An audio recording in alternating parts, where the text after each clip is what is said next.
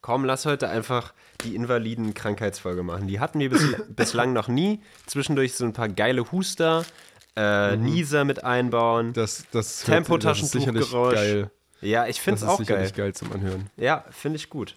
Ähm, das macht's authentisch. Wir sind authentisch. Lang und dünner. Hallo. Lang und dünner. Mit Hirn, Darm Idioten.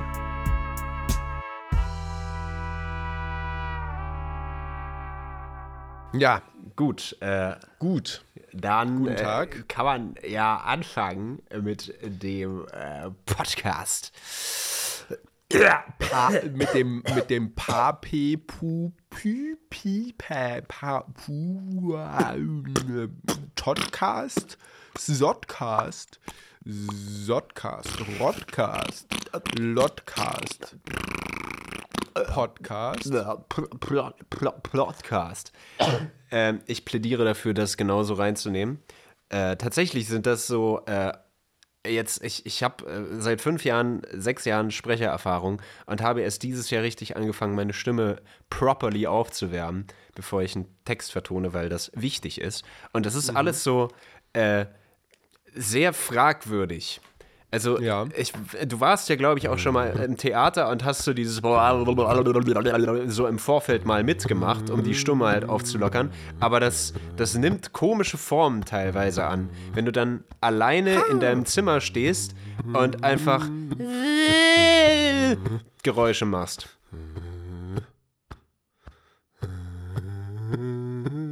Ja, das ist tatsächlich auch zum Stimme aufwärmen. ach, das äh, Wolf of Wall Street Ding. Beste. Ja. Ich lieb's. Das ist äh, eine, also das ist, so ist ja auch die Szene entstanden, weil äh, Matthew McConaughey diese Übung halt immer vor den Szenen macht, um seine Stimme aufzuüben und das dann da gemacht hat und äh, Scorsese ist der Ja, ja, Scorsese. gewesen, ne? äh, hat sich dann gedacht, das filme ich mal und das ist auch total lustig, weil es gibt dann so eine, einen Moment in der Szene, wo Leonardo DiCaprio so leicht an der Kamera für so eine Sekunde so irritiert vorbeischaut, als ob er so ins, ins Leere schauen würde. Und äh, da bekommt er quasi die, die Bestätigung von Scorsese, ja, spiel einfach mal mit, mach einfach mal mit. Und das haben sie dann reingeschnitten. Eine der berühmtesten Szenen dieses Films jetzt. Das ist richtig. Eine Stimmaufwärmübung. Eine St aber ist auch ehrlich gesagt ziemlich geiler Pep-Talk. So dieses so. Ja. so ja, ja, das ist, passt halt total in dieses Sigma-Mail-Grindset, äh, Was- Alpha-Scheiß. Broker-Ding. Ich muss den Ja. echt mal wieder gucken. Aber äh, die drei Stunden nehme ich mir bald mal wieder. Muss, muss, ich, muss ich mal schauen. Aber ja, äh, wir haben jetzt aufgewärmt. Es ist, es ist, jetzt klingen unsere Stimmen wunderbar klar, hell, definitiv nicht belegt durch irgendwelche Krankheiten, die wir uns innerhalb der letzten Woche eingefangen haben. Aber für euch da draußen machen wir lang und dünner gerne den Podcast heute. Hallo und herzlich willkommen. Das Hallo. ist lang und dünner. War das, war das ekelhaft? Ich glaube schon. Aber ich, ich, ich würde gern. Jetzt ist es besser geworden. Jetzt ist es viel besser geworden. Was, was ich mal auch gelernt habe äh, im, im Chor, ich habe ja mal im Chor gesungen. Äh, okay. Ich, der nicht singen kann, hat mal im Chor gesungen. Spannend. Was ich da auch gelernt habe, ist, äh, sich ein Schnu aus dem Rücken zu ziehen. Ist auch sehr gut, um, um die Stimme aufzuwärmen. Ein und auch den Schnu? Körper so ein bisschen aufzulockern. Ja, also du streckst dich quasi so, stellst dich hin. Ich warte, ich mache das jetzt mal vor und ihr hört es nur und seht es nicht. Du stellst dich hin und dann, äh, dann äh, äh, nimmst du quasi die Arme über den Kopf so nach hinten und ziehst dann aus dem Rücken so über den Kopf nach vorne die Arme und lässt die dann so runterfallen und beugst dich währenddessen so runter zum Boden und machst währenddessen.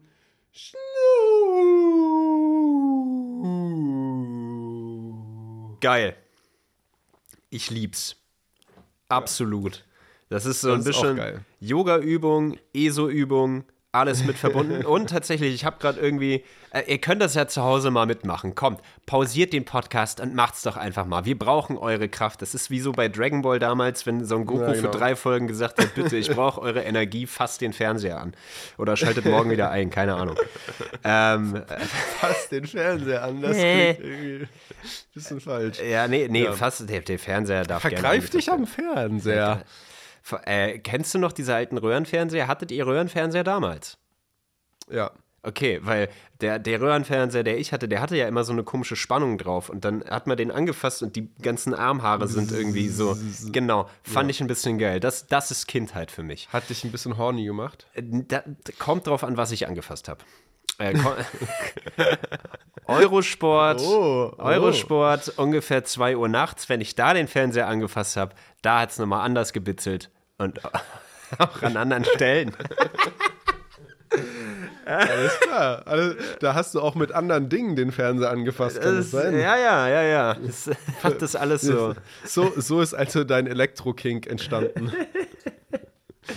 Äh, du darfst die Dinge. ja, die ich Ding, mag's, geschockt zu werden. ja, ey, du, das hat schon angefangen als, als Kleinkind, als äh, die ersten Leute rausgefunden haben, was man mit den Klickern aus dem Feuerzeug machen kann. Da war ich schon, da war es schon geschehen. Da- So langsam baut sich so ein Bild deiner Kindheit zusammen. Du bist vom Fernseher groß geworden, großgezogen worden, gleichzeitig aber irgendwie hast du so ein sexuelles Verhältnis zu diesem Gerät. Also Ey, äh, Freud oder Ödipus oder wer lässt grüßen? Du, to be honest, to be, to be honest, äh, äh, es, es klingt alles nach einer geilen Filmidee. Äh, ich verfilme einfach mein eigenes Leben in ein bisschen hyperkomisch und äh, fasse in den Fernseher rein. Aber gibt es tatsächlich schon. Der Regisseur, der nur sowas macht, heißt David Cronenberg. Guter Typ. Mhm. Egal. Lass uns mal vielleicht zum Thema kommen. Guten Tag, wie gesagt. Ja. Willkommen, willkommen bei Lang und Dünner zum zweiten Mal. Äh, Heute sind wir beide lang und beide dünn. Heute sind wir beide lang, beide dünn, haben beide Hirn, Darm, sind auch ehrlich gesagt immer noch Idioten. Ähm, und äh, was ist das für eine Folge heute? Ja, die, die Au- Auto, Autofixations? Nein, ist es auch nicht. Was ist das? Hier. Ich, äh, ich, ich steige einfach mal damit ein. Ich habe gehört, dass du so ein sehr harmoniebedürftiger Mensch bist. Hat mir jemand erzählt. das stimmt. Das, Das richtig. stimmt? Habe ich das dir nicht erzählt? Kann sein. Ja, Weiß gut. Äh, ich höre dir normalerweise nicht zu. Ja, Ähm, äh, und in der letzten Folge, Ja. Ja, ja, ja. in der letzten Folge ähm, habe ich ja auch schon davon erzählt, dass ich so ein Problem mit so einem Typen aus dem Volleyball habe und dass das ein, ein Vollidiot ist. Und ähm, aber nicht ein cooler Idiot, so wie wir, sondern halt ein uncooler Idiot. Ein voller Idiot. Genau. Ist nicht ein Und, Kornbrot, äh, sondern ein Vollkornbrot. Okay. ähm, was? Und, und äh, äh, Therapeut, äh, Professor Dr. Arvid hat dann gesagt, okay, das ist ein Problem, da müssen wir drüber reden. Da scheint was Tieferes drin zu stecken. Äh, und zwar dein Penis. Ähm, Mein Penis in dir und, währenddessen kannst du über die anderen Probleme nachdenken. genau. Und deswegen müssen wir jetzt heute mal über mein Konfliktverhalten reden. Also über meins irgendwann auch, aber erstmal über deins. Ja, Freddy, das ist ein Und ernstes generell Problem. über das ganze Ding so. Ja, über, über Konflikte. Ja, Über das große Ding, das hier jetzt im Raum steht. also the, the, big, the big thing. Hart. Ha, ha, harte, harte Konflikte. Ihr da draußen, ihr Schlingel, die sich schon wieder gedacht haben, es geht um Penisse. Nein, nein, nein, nein, nein. Diesmal nicht. Das ist ein anderer Podcast. das ist ein anderer Podcast, den gibt's auch. Hier gerne Werbung Ja. machen. Freddy. Cross, Crossover-Werbung. Jetzt die Steifen hören. Für harte Männer. Jetzt auch für Frauen. Auf Spotify, Apple Podcast und überall, wo es Podcasts gibt. Der Podcast für Männer, die gerne hart wären, aber schlaff sind oder hart sind oder Frauen, die gerne einen Penis hätten oder für Frauen, die gerne Penisse anfassen. Also für jeden jetzt anhören. Werbung Ende. Die Steifen. Es ist sehr gut. Also, nein, wir kommen, wir kommen wirklich zum Thema. Es geht um Konflikte heute. Konflikte, wie der Frank gesagt. Ähm, Konflikte. Konflikte. Da, also ich finde, das klingt schon so süß, da kann man doch eigentlich Da- gar nicht böse sein ja, dem die- anderen, oder? Wenn der sagt, ey, ich komme zu dir, ich habe einen Konflikt mit dir. Konflikt. Das äh, geht eigentlich nicht, stimmt. Also die Franken an sich haben ja auch keine Konflikte. Bei denen ist ja eh alles, äh, denen ist ja alles Außer mit den gleichgültig. Oberbayern, oder? ja, mit den Oberbayern, das ist eine andere Geschichte. Aber so in, untereinander haben die Franken keine Konflikte, weil da ist alles egal, wie, wie gut, wie schlecht. Passt schon. So, und dementsprechend, da, da kannst du, das ist Zen. Das ist purer Franken-Zen, der da irgendwie mit reinkommt. So, du, du kriegst die nicht raus, du, da, da wird es keinen Streit geben. Nie. Gar Nice. keine. Nicht im geringsten, außer es geht um Franke Fußball. müsste man sein. Franke müsste man sein. Deswegen bin ich ja so ein ausgeglichener Typ. Wow. äh, nein, nein, aber es geht um Konflikte, äh, um interpersonelle, soziale Konflikte, nicht um große politische Konflikte, weil. Äh, wir reden heute nicht über die Ukraine. Jeder, der sich darauf gefreut hat, kann jetzt abschalten. Also nicht abschalten, weil wir brauchen jeden Hörer, den wir kriegen können. Richtig, aber, wisst, aber ja, es ist heute, heute nicht. Der Nahostkonflikt wird diesmal nicht gelöst, nächstes Mal dann. Nee, versprochen, versprochen. Wir haben schon was vorbereitet. Wir haben schon was im Petto, aber wir müssen es nochmal ein bisschen Feintuning. Richtig. Aber, aber Freddy, du bist tatsächlich mit dem Thema jetzt auf mich zugekommen. So, ich meine, das Thema Ja. ist äh, bei jedem Menschen irgendwie Thema. Ähm, und äh, Wow. wow, äh, ist bei jedem Menschen irgendwie eine Sache, weil jeder hatte schon mal einen Konflikt, einen Streit. Aber wieso genau wolltest du jetzt heute über dieses Thema sprechen? Ähm, ja, äh, ich finde Konflikte doof. Okay, gut. Ja, nee, also ich meine, es, äh, ich, äh, es hat sich ja letzte Folge schon so ein bisschen angedeutet, wo wir über Emotionen geredet haben. Dann habe ich so erzählt, ja, äh, mit Wut ist- habe ich so meine größten Probleme. Ich habe einen Konflikt mit Wut. Ähm, Ja, ist schön. also schön. komme komm ich nicht so gut mit klar mit dieser Emotion. Und ähm, es ist einfach generell so ein Thema, ähm, das mich in letzter Zeit ein bisschen mehr beschäftigt. Einfach aus dem Grund, weil ich zum einen den ein oder anderen, ich sag mal so, unterschwelligen Konflikt in meinem Leben habe. Also nicht so ein offener Konflikt, wo sich zwei Leute beefen, sondern eher so, das, das trägt sich halt so lange immer wieder mit und es sind so Kleinigkeiten, die immer wieder aufkommen und die laden sich dann so auf. Ne? das kennt man ja. Oh ja. Und, oh ähm, ja. Oh ja, so ist gut, so ist lässig, ja. Ja. Ja. Äh, nee, nicht lässig. Ähm, genau, und ich habe halt, ich habe halt äh, auch für mich festgestellt, ich bin auch ein harmoniebedürftiger Mensch, ein konfliktscheuer Mensch in einer gewissen Weise. Ich glaube, das sind wir alle auf eine gewisse Art. Der eine mehr, die andere weniger. Aber irgendwie, ich meine, wer lebt gerne in einem Konflikt? Ja, wir leben alle lieber mit, mit Friede, Freude, Eierkuchen. Ist ja logisch.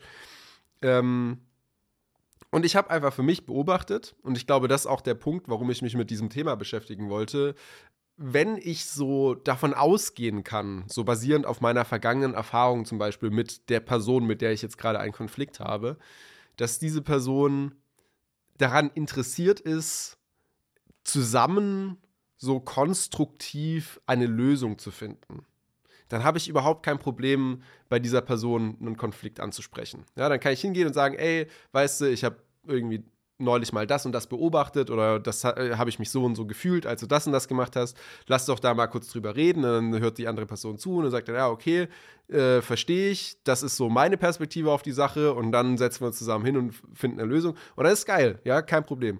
Aber es gibt halt auch diese Menschen, ich nenne sie jetzt einfach mal Bullies, ja, ähm, die sind daran nicht interessiert, gemeinsam eine Lösung zu finden, sondern wenn man auf die mit einem Konflikt oder mit einem Problem zukommt und sowas ansprechen will, dann fühlen die sich direkt irgendwie angegriffen persönlich. Selbst wenn man versucht, das irgendwie noch so nett zu formulieren oder so, so die, die fühlen sich angegriffen, die gehen so, die, die gehen auf Konfrontation und die haben kein Interesse daran, da irgendwie was zusammen zu lösen, sondern die sagen dann halt einfach, äh, nee, du bist doof, fick dich. So, also äh, von der Grundmessage her. Und bei diesen Menschen kriege ich es dann einfach nicht hin, überhaupt den Konflikt anzusprechen, weil ich mir denke, okay, es ist eh sinnlos. Aber das ist natürlich nicht die richtige Herangehensweise, weil dann brodelt das unterschwellig weiter, wie ich eben schon meinte. Und dann ist es äh, ganz doof. Ja, irgendwann ist die Kacke richtig am Dampfen. Ja. Und äh, ich hatte so den Eindruck, dir geht es ähnlich. Mhm. Und deshalb fand ich das spannend, einfach mal mit dir drüber zu reden. Okay.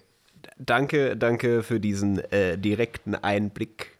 Da haben Sie schon wieder viele Türen geöffnet, Herr Schmid. Ja, äh, natürlich. äh, deswegen komme ich jetzt zu meiner Therapiesitzung. Ja, ich zahle das Geld ja nicht umsonst. Nein, äh, äh, es, ist sehr, es ist sehr spannend. Ich glaube, von, ähm, also zum einen, ja, ich bin auch ein sehr harmoniebedürftiger Mensch. Äh, und habe, glaube ich, erst innerhalb des letzten Jahres so richtig gelernt, äh, richtig in Konflikte zu gehen ähm, und quasi auch für mich einzustehen, wenn es um irgendwelche Sachen ging, die mich genervt haben oder wo ich einer anderen Meinung war oder wo ich halt irgendetwas wollte von jemandem und wusste, dass die andere Person etwas anderes will oder davon ausgegangen bin. Das ist nämlich auch nochmal ein interessanter Faktor. Ähm, aber da kommen wir gleich zu. denke ich. Mhm. Ähm, Ja. Generell würde ich aber äh, sogar eine Lanze brechen für Konflikte. Und das sage ich jetzt aus einer Drehbuchperspektive, weil ohne Konflikte Oh. keine Story. So, ohne Mhm. Konflikte kommst du ja nicht weiter. So, ähm, und ich, ich bin voll auf deiner Seite, wenn du sagst so, ja, wenn ich davon ausgehen kann, dass die Person, mit der ich rede, irgendwie ein kooperativer Mensch ist, der dann irgendwie einsieht, ah, okay, gut, das ist eine andere Meinung, äh, du hast ein Problem oder es gibt irgendwie ein Problem, lass uns das zusammen lösen, dann ist es natürlich viel einfacher. Natürlich ist nicht jeder Mensch so drauf. So, das, das Ja. schaffen die wenigsten so. Ich würde gerne behaupten, ich bin auch so drauf, bin ich halt auch nicht. Ähm, Ja. Und so macht es ja Spaß, weil so kannst du irgendwie in einem Diskurs etwas rausfinden und irgendwie ein Problem angehen und lösen und dadurch weiterkommen. So, aber ähm, es ist ja nicht die Möglichkeit, nur mit diesen Menschen Probleme zu lösen, weil du wirst mit vielen anderen Menschen auch Probleme haben oder Konflikte Ja. haben. Äh, meistens sogar eher mit den Bullies, wie du sie nennst. ähm, Ja. äh, ergo äh, musste ja auch ein Weg äh, gefunden werden, wo man noch im Diskurs mit den Leuten steht, ohne sich zu vergraben oder dass man so einen Zorn auflädt. Weil ich kenne das Ja. voll. Ich hasse das, wenn ich irgendwie. Ähm, also so meine Herangehensweise bei Konflikten war da, vor allem damals am meisten so, dass ich ähm, wütend war, aber so ein bisschen Schiss hatte vor meiner Performance in dem Konflikt. ähm, so, weil ich äh, da halt ganz, ganz komische äh, äh, Reaktionen werden bei mir getriggert, auch körperlich und irgendwelche Gedankenspiralen, dass ich einfach nicht mal mehr meinen meinen Punkt, meine Meinung darlegen kann. Äh, und dann äh, sage ich lieber erstmal gar nichts, schluck die Wut runter und dann ist das Problem vielleicht schon lange nicht mehr da, aber es wird durch Kleinigkeiten, durch die Person äh, irgendwie gefüttert, die mich irgendwie nerven. Und dann baut sich so ein Zorn auf. Und Das ist schlimm. So, das ist Ja. richtig, richtig zermürbend. Weil dann mag ich mich selbst nicht, wenn ich so zornig auf eine Person bin, ohne einen richtigen Grund zu haben. Das ist ja eigentlich nicht mehr logisch. Aber dann ist es, was heißt schon zu spät, aber man hat dann irgendwie schon so ein festgefahrenes Bild von wem. Und dann wird es auch doof. Aber ja, letztendlich will ich erstmal sagen, Konflikte sind eine auch notwendige Sache, um im Zwischenmenschlichen irgendwie voranzukommen. Weil sonst ist langweilig. Ja. Würdest du, würdest Also du das unterschreiben? Ja, also ich meine natürlich aus der, aus der Dramaturgie-Sicht erstmal natürlich komplett. So, wir wissen alle, äh, die irgendwas mit Dramaturgie zu tun haben, dass äh, der Konflikt ja so der Grundbaustein, eigentlich das zentrale Element von, äh, ich sag mal, 99 Prozent der Geschichten, die zumindest in der westlichen dramaturgischen Kultur erzählt werden, äh, ich weiß nicht, welches Wort jetzt fehlt, um diesen Satz grammatikalisch richtig zu beenden. Aber ihr wisst, ja, was ich ja, meine. ja. Ähm, und das, das, äh, die Dramaturgie bezieht sich ja auch immer irgendwie auf das Leben. Ist da irgendwie so ein Spiegel oder steht da irgendwie in einem Verhältnis dazu? Und es ist ja auch im Leben, wenn man es jetzt mal als gesamtgesellschaftliches äh, Ding betrachtet, ist das ja auch der Fall. Also ähm, man muss einen Konflikt austragen, um zum Beispiel gesellschaftlichen Fortschritt äh, äh, voranzutreiben. Also wenn ähm, ich weiß nicht, irgendwelche, wir wollten nicht politisch werden, aber wenn nicht irgendwelche sozialpolitischen Bewegungen auf die Straße gehen würden und irgendeinen Missstand ansprechen würden und äh, irgendwie laut werden würden und sagen würden, ey, ihr da oben, ihr baut Scheiße, dann würde sich daran ja nichts ändern. Und dann würde diese Scheiße einfach weitergemacht werden. Und ähm, deswegen, ich würde dir auf jeden Fall zustimmen, das Prinzip äh, lässt sich natürlich dann auch auf den, auf den Mikrokosmos. Äh, ja, Genau, das ist ein gutes Wort. Auf den Mikrokosmos, auf das One-on-One von Personen oder so äh, übertragen. Ähm, ohne den Konflikt, der Konflikt ist ja eigentlich auch gar nicht die Ursache, sondern vielmehr würde ich vielleicht sagen, sogar das Symptom einer Sache, ähm, wird sich nichts verändern. Weil dem Konflikt voraus geht ja die eigentliche Ursache. Also, wir nehmen mal ein Beispiel, das, glaube ich, jeder irgendwie nachvollziehen kann. Man lebt in einer WG und man hat einen WG-Mitbewohner, der hält sich einfach nie an den Putzplan. Ja. Dann ist ja nicht der Konflikt, dass er sich nicht an den Putzplan hält, sondern der Konflikt entsteht dann, wenn eine andere Person sich daran stört, dass er sich nicht an den Putzplan hält und das dann anspricht. Dann hat man auf einmal einen Konflikt. Davor ist ja nur die Ursache des Konflikts erstmal gegeben. Ja. Und an dieser Ursache wird sich nichts ändern, bis irgendjemand mal sagt, ey, du äh, lieber Mitbewohner, könntest du bitte auch mal putzen. Exakt. So, ähm, und da ist es dann so ein bisschen die Sache, wie man, glaube ich, diesen Konflikt dann angeht und führt. Weil wenn du dann irgendwie direkt so Worte in den Mund nimmst wie, du putzt nie und immer muss ich deine Scheiße wegpacken, dann Ja. fühlt sich die andere Person, glaube ich, etwas angegriffen und ich glaube, dann entsteht eher eine Grundsatzdiskussion oder halt ein richtiger Streit. Ähm, und da muss man halt irgendwie versuchen, ähm, zu, zuzuhören, wieso die Person vielleicht nicht geschafft hat zu putzen in dem Moment äh, und zu verstehen, äh, wo, wo, wieso das einfach nicht ging. Oder einfach mal darauf aufmerksam machen. Manchmal gibt es ja auch Menschen, die vielleicht auch einfach verpeilt haben zu putzen, weil irgendwas anderes war oder keine Zeit haben. Das weiß man alles nicht, bis man der Person nicht zugehört hat. Und das ist auch so eine wichtige Sache bei Konflikten. Ich glaube, das verlernen wir auch mit der Zeit immer mehr, dass letztendlich an sich, als jeder Mensch hat das Recht, so, äh, das klingt ein bisschen doof, aber an sich stimmt das ja. Jeder, jeder Mensch hat ja das Recht auf seine Meinung. Ähm, Und die Meinung wird aus irgendwelchen Gründen so entstanden sein. Und jeder Mensch hat das Recht auf die Gefühlslage, in der er sich befindet. Wenn du jetzt wütend bist, ist das dein Recht, wütend zu sein. Ähm, es kommt halt immer darauf an, wie du damit umgehst. Ähm, aber man kann ja niemandem verbieten, wie die Person reagiert. Und davor Ja. sollte man auf jeden Fall nicht Angst haben, dass eventuell auch eine wütende Reaktion kommt und muss dann halt selbst ein bisschen calm, ruhig bleiben, um das irgendwie einordnen zu können. Weil sonst eskaliert das Ganze und dann wird es dreckig und dann würde ein Mensch wie ich zum Beispiel eher weniger wieder zu einem Konflikt mit der Person greifen, wenn ich weiß, okay, das ist eskaliert, weil ich keine Bock auf Eskalation habe. Because I like harmony. Also, ähm, ich finde, das ist ein guter Anknüpfpunkt an unsere letzte Folge, wo es ja auch eben um die Emotionen ging und eben auch einer der Punkte war, jede Emotion ist erstmal gerechtfertigt, so, also man spürt sie und die ist, das ist quasi valide genug, so, das ist Grund genug, dass diese, ja, die, das Gefühl, die Emotion, die, die da aufkommt, irgendwie gerechtfertigt ist. Aber ich, ich, also du hast insgesamt, hast du recht. Und ich wollte dir, wollte dir auch gleich erstmal noch die Frage stellen: Hast du das Gefühl, äh, bevor ich dann mein Aber, weil Ja, ja. man hört ja schon, es kommt ein Aber, aber bevor ich das Aber bringe, ähm, das Aber war impliziert, wollte ich erstmal fragen: Hast du das Gefühl oder würdest du sagen, du bist gut darin oder bist vielleicht, kannst du das mittlerweile immer so, so einfühlsam zu reden? Und ich glaube, du hast es vorher schon mal kurz angesprochen, auch diese, diese möglichst konfliktfreie Kommunikation. Vielleicht kannst du auch erstmal kurz beschreiben, gewaltfreie. Genau. Äh, vielleicht kannst du erstmal kurz beschreiben, was du damit meinst. Du hast es ja gerade schon so ein bisschen angedeutet. Ja. Und dann, wie so deine Erfahrung damit ist erstmal. Also, äh, gewaltfreie Kommunikation ist, glaube ich, äh, schon ein bisschen länger äh, auf dem Plan. Ähm, und ähm, ist aber in letzter Zeit auf jeden Fall mehr Trend geworden. Äh, und das bedeutet, gewaltfreie Kommunikation ähm, nicht in irgendwie anprangernde Haltung zu äh, gehen, sondern Ich-Botschaften senden. Heißt, ähm, wenn du ein Problem hast mit jemandem, und irgendwie sagst so, also wir nehmen wieder das Beispiel mit dem Putzplan. Also du hast die Möglichkeit, du gehst zu deinem Mitbewohner hin und sagst so, du putzt nie. so, Ja. ist ein bisschen asozial von dir. Ähm, wird sehr wahrscheinlich eine komische Reaktion hervorheben. Äh, Was die bessere ähm, Art und Weise wäre oder die gewaltfreie Kommunikation ist, äh, wäre zum Beispiel zu sagen, ich habe beobachtet, dass du die letzte Woche oder die letzten zwei Wochen nicht dazu gekommen bist, deinen Putzplan einzuhalten. Äh, Gibt es dafür irgendwelche Gründe?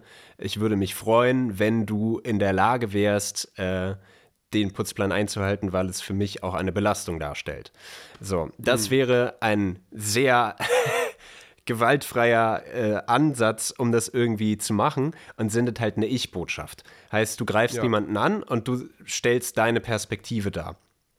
Ähm, nicht jeder ist äh, gewohnt, so zu, zu argumentieren und es ist auch schwierig, in der gewaltfreien Kommunikation zu bleiben, weil wenn dann irgendwie jemand kommt und sich trotzdem angegriffen davon fühlt, was ja auch passieren kann, und irgendwie gegenfeuert, dann fällt man häufig in alte Muster zurück und dann wird auch wieder ein Streit draus. Dann kannst du zwar eine Ich-Botschaft senden, aber wenn du die Ich-Botschaft sendest, ich habe das Gefühl, du putzt nie, ist genauso scheiße. so. Ja. Ähm, und äh, da ist es sehr wichtig, nicht in Interpretationen irgendwie äh, einzu, äh, einzu, reinzufallen, sondern wirklich erstmal nachzufragen, was kommt. Ähm, ich habe das Gefühl, du putzt nie, weil du äh, faul bist. Keine Ahnung. Hausmarke, aber ja. Das ist ja eine Interpretation, das Faul. So, das, ja. das ist irgendwas, was du dir im Kopf ausgemalt hast, was nicht zwingend auf die Person zutrifft. So, wenn die jetzt sagen würde, ja, ich bin ja so ein fauler Typ, dann wäre es gerechtfertigt, aber das kannst du ja nicht wissen. Und so eine Interpretation ist ja meistens nur deine subjektive Realität und nicht zwingend die Realität des anderen. Und ja. da muss man halt wirklich sehr, sehr achtsam quasi gucken, wie man kommuniziert, um das hinzukriegen. Das ist der generelle Umriss zu gewaltfreier Kommunikation.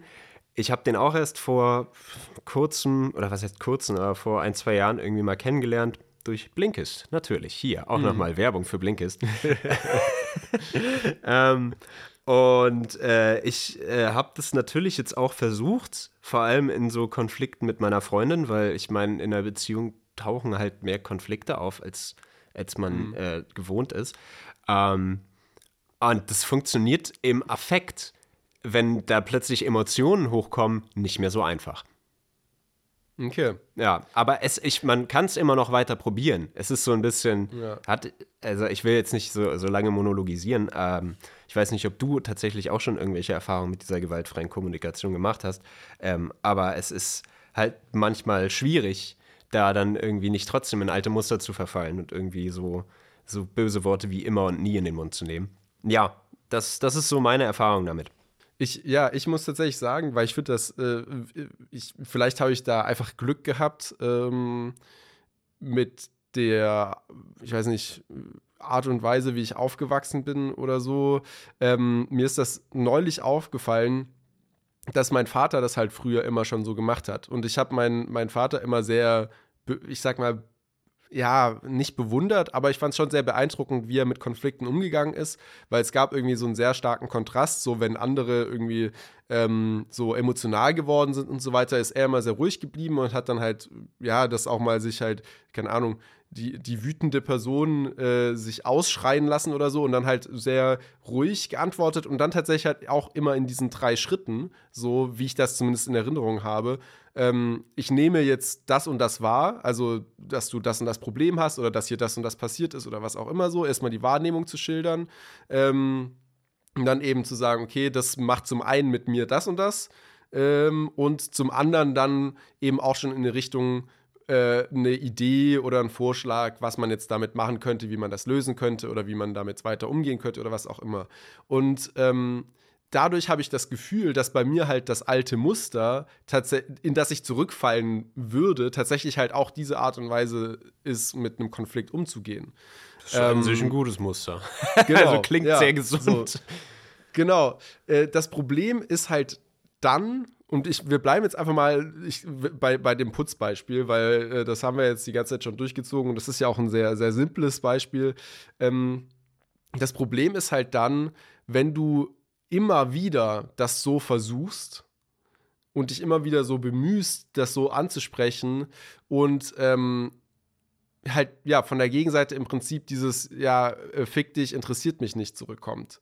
Dann kannst du also dann ist das dann ist das ja im Prinzip ein Konflikt den du nicht lösen kannst. Dann kannst du noch so viel schildern ja ich nehme hier gerade wahr ähm, dass dich das nicht interessiert und das äh, verletzt mich äh, weil ich mich nicht als Person ernst genommen fühle und ähm, ich fände das schöner, wenn du das äh, irgendwie respektvoller mit mir umgehst und diesen Respekt eben zum Beispiel auch dadurch zeigen würdest, dass du dich genauso um die Sauberkeit hier kümmerst oder so wie alle anderen. Und wenn du das, also wenn du das ja monatelang machst oder wenn du das äh, mit einem Mitbewohner immer wieder dieses Gespräch führst und immer wieder diese Reaktion kommt, ja, interessiert mich nicht, habe hab ich keinen Bock, warum sollte ich hier putzen und so, dann, äh, also dann kannst du, dann fällt es auch mir irgendwann, äh, platzt da so der Kragen sozusagen. Voll. Und dann ist mir auch, dann sage ich auch irgendwann, ja, du Hurensohn. Also ich sage nicht du Hurensohn, aber ähm, du fühlst es. Genau, äh, dann, dann gebe ich halt auch auf einmal einen Fick auf diese äh, ähm, Konflikt, äh, äh Gewalt. Äh, wie hast du es genannt? Gewaltfreie Gewalt, Kommunikation. Freie Kommunikation, genau, so.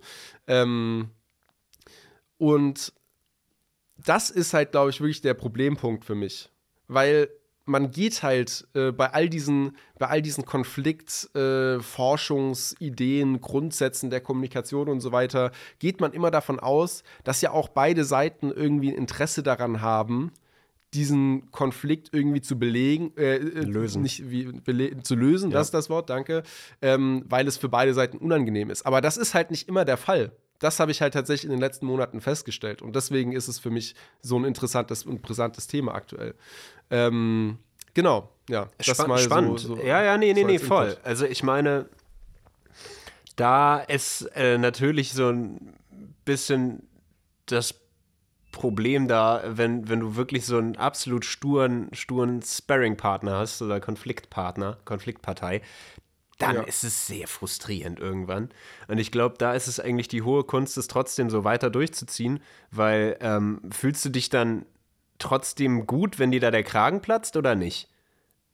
Nee, nee. So. Das ist, also das ist ja auch der, das ist ja auch der, der Punkt, warum ich so ähm, gerade sehr aktiv auch dabei bin, zu lernen, damit umzugehen und damit auch so ein bisschen herum zu experimentieren, einfach mal und auf unterschiedliche Art und Weise mit, äh, mit diesen ein, zwei Leuten, die es da gibt, bei mir äh, umzugehen und zu schauen, okay, ähm, jetzt probiere ich mal den Ansatz, jetzt probiere ich den, mal den Ansatz. Und das ist, also ich habe tatsächlich mittlerweile einfach auch, das, allein das hat mir schon geholfen, so zu sagen, okay, diese Menschen, die irgendwann sind die aus meinem Leben raus und weil, weil kein Mensch bleibt ewig in deinem Leben und dann ist gut. Und bis dahin nutze ich diese Menschen, um zu lernen, wie ich in Zukunft mit solchen Menschen umgehe, die halt so stur sind und so keinen Bock haben, irgendwie auf andere Leute sich einzulassen und mit denen umzugehen. Weil du wirst zwangsweise immer wieder in deinem Leben auf solche Leute treffen, die halt die härtesten Gegner in diesem Sinne sind. Mhm. Und ähm, das ist tatsächlich einer der ersten Schritte. Das ist vielleicht, äh, jetzt wird diesen Leuten dann auch nicht mehr ganz gerecht, aber auf der anderen Seite muss ich sagen, gut, ja, also wir haben es jetzt ein halbes Jahr probiert oder teilweise noch länger und du hast keinen Fick gegeben, dann dann, dann wirst du jetzt halt zum sozialen Experiment für mich. Das ist auch okay. Kann ich wenigstens was mitnehmen? Ja, kann ich wenigstens was lernen? Das persönliche so. soziale Experiment. Du holst dir auch noch so eine Glocke rein und machst die Person zum Pavlovschen Hund. Du quälst sie genau. eigentlich innerlich, aber du kommunizierst gewaltfrei. Ja, genau. ähm, oh Gott. Naja, ja, also das ist so, das ist so der erste, der erste Punkt. Und das hat, das hat mir tatsächlich schon viel geholfen, ja. weil ich das dadurch fast ein bisschen mehr als Spiel jetzt sehe, so und äh, nicht mehr als, ja, nicht als Spiel, aber halt äh, mit dieser anderen Brille. So, okay, ja. ich sehe zumindest, dass ich was Positives da mitnehmen kann, nämlich ich kann was lernen und ich probiere mich jetzt einfach an dieser Person so ein bisschen aus. Ist ein sehr stoischer ähm, Ansatz, äh, finde ich, ja. find ich an sich gut, weil äh, hat ja auch immer so ein bisschen was damit zu tun, so, okay, gut, es ist anscheinend ein Umstand, du hast versucht, in deiner Macht stehend, äh, mit den besten Mitteln, die dir zur Verfügung standen, da ähm, deine Meinung darzustellen und die Personen davon zu überzeugen, dass es da ein Problem gibt und das gerne gelöst werden sollte. Äh, und ja. du hast es mehrfach versucht. Es funktioniert anscheinend nicht. Du kannst die Person nicht ändern. Du kannst es auch nicht in sie reinprügeln. Also kannst du machen, aber dann hast du eine Klage am Hals. Ähm, Würde ich nicht empfehlen. Ähm, ergo muss da irgendwie akzeptiert werden und einfach weiter versucht werden zu üben, weil es funktioniert einfach nicht. So, manche Leute kann man halt irgendwie nicht überzeugen oder irgendwie zu, zu einer ähm, zufriedenstellenden Lösung über, äh, bringen. Ja. In, ja. in meiner Recherche habe ich tatsächlich auch, das ist vielleicht auch spannend, weiß nicht, ob du das auch äh, gelesen hast, äh, von den vier verschiedenen Konflikttypen äh, ge gelesen bzw. gehört. Äh, hast du davon ähm, auch mitbekommen? Nee, okay. die kannst du äh, okay, mir gerne mal gerne. erzählen. Ähm, so, äh, nach der Aussage dieses, es war ein Podcast, den ich da, der Think Tank, der Think Tank war es mal wieder. Nicht ich habe keine Podcasts gehört dazu. Nein, nein, nein, nein. Es gibt nur einen Podcast. Es ist nur uns. Das ist dieser hier. Keinen anderen. Ähm, wir sollten eigentlich einen eigenen Staat gründen, dann gäbe es wirklich nur unseren Podcast. Ja. Wer, der, diktatorische, der diktatorische Podcast. Der diktatorische Podcast, lang und dünner. Ähm, nehmen wir uns für nächstes Jahr vor. Ähm, äh, nein, aber äh, äh, jetzt habe ich den Faden verloren. Achso, nee, Konflikttypen. die vier Konflikttypen ja, genau. uns erzählen. Also, äh, der Think Tank, der mir das äh, eingeflößt hat, ähm, ist davon ausgegangen, dass es vier Konflikttypen gibt. Heißt, wie reagieren rein von den Mustern, die es gibt, Menschen auf Konflikte. Da gibt es zum einen, den haben wir jetzt schon be be benannt, das sind quasi wir, die äh, konfliktscheuen, schrägstrich harmoniebedürftigen Menschen, die Konflikten eher aus dem Weg gehen oder ähm, so nicht, nicht wirklich wollen, dass der Konflikt auftritt, sich dafür scheuen, weil sie irgendwie Angst haben, was da rauskommen sollte und deswegen eher Sachen runterschlucken. Also ich bin zur Hälfte in der Kategorie, so wie du das jetzt dargestellt hast, klingst du auch so, als wärst du in der Hälfte, äh, zur Hälfte so Teil dieser Ja. Kategorie. Schauen wir mal, was es noch für Kategorien Ja, gibt. ähm, dann gibt es äh, die ähm, kompetitiven Konfliktmenschen. Das sind Menschen, die äh, Konflikte als Sport sehen. Und da geht es quasi so ein bisschen um Gewinn. So, die, die sind da nicht richtig invested in der ganzen Sache, aber die haben halt Bock zu diskutieren. Die haben halt Bock, irgendwie eine kontroverse These aufzustellen, die haben Bock zu gewinnen.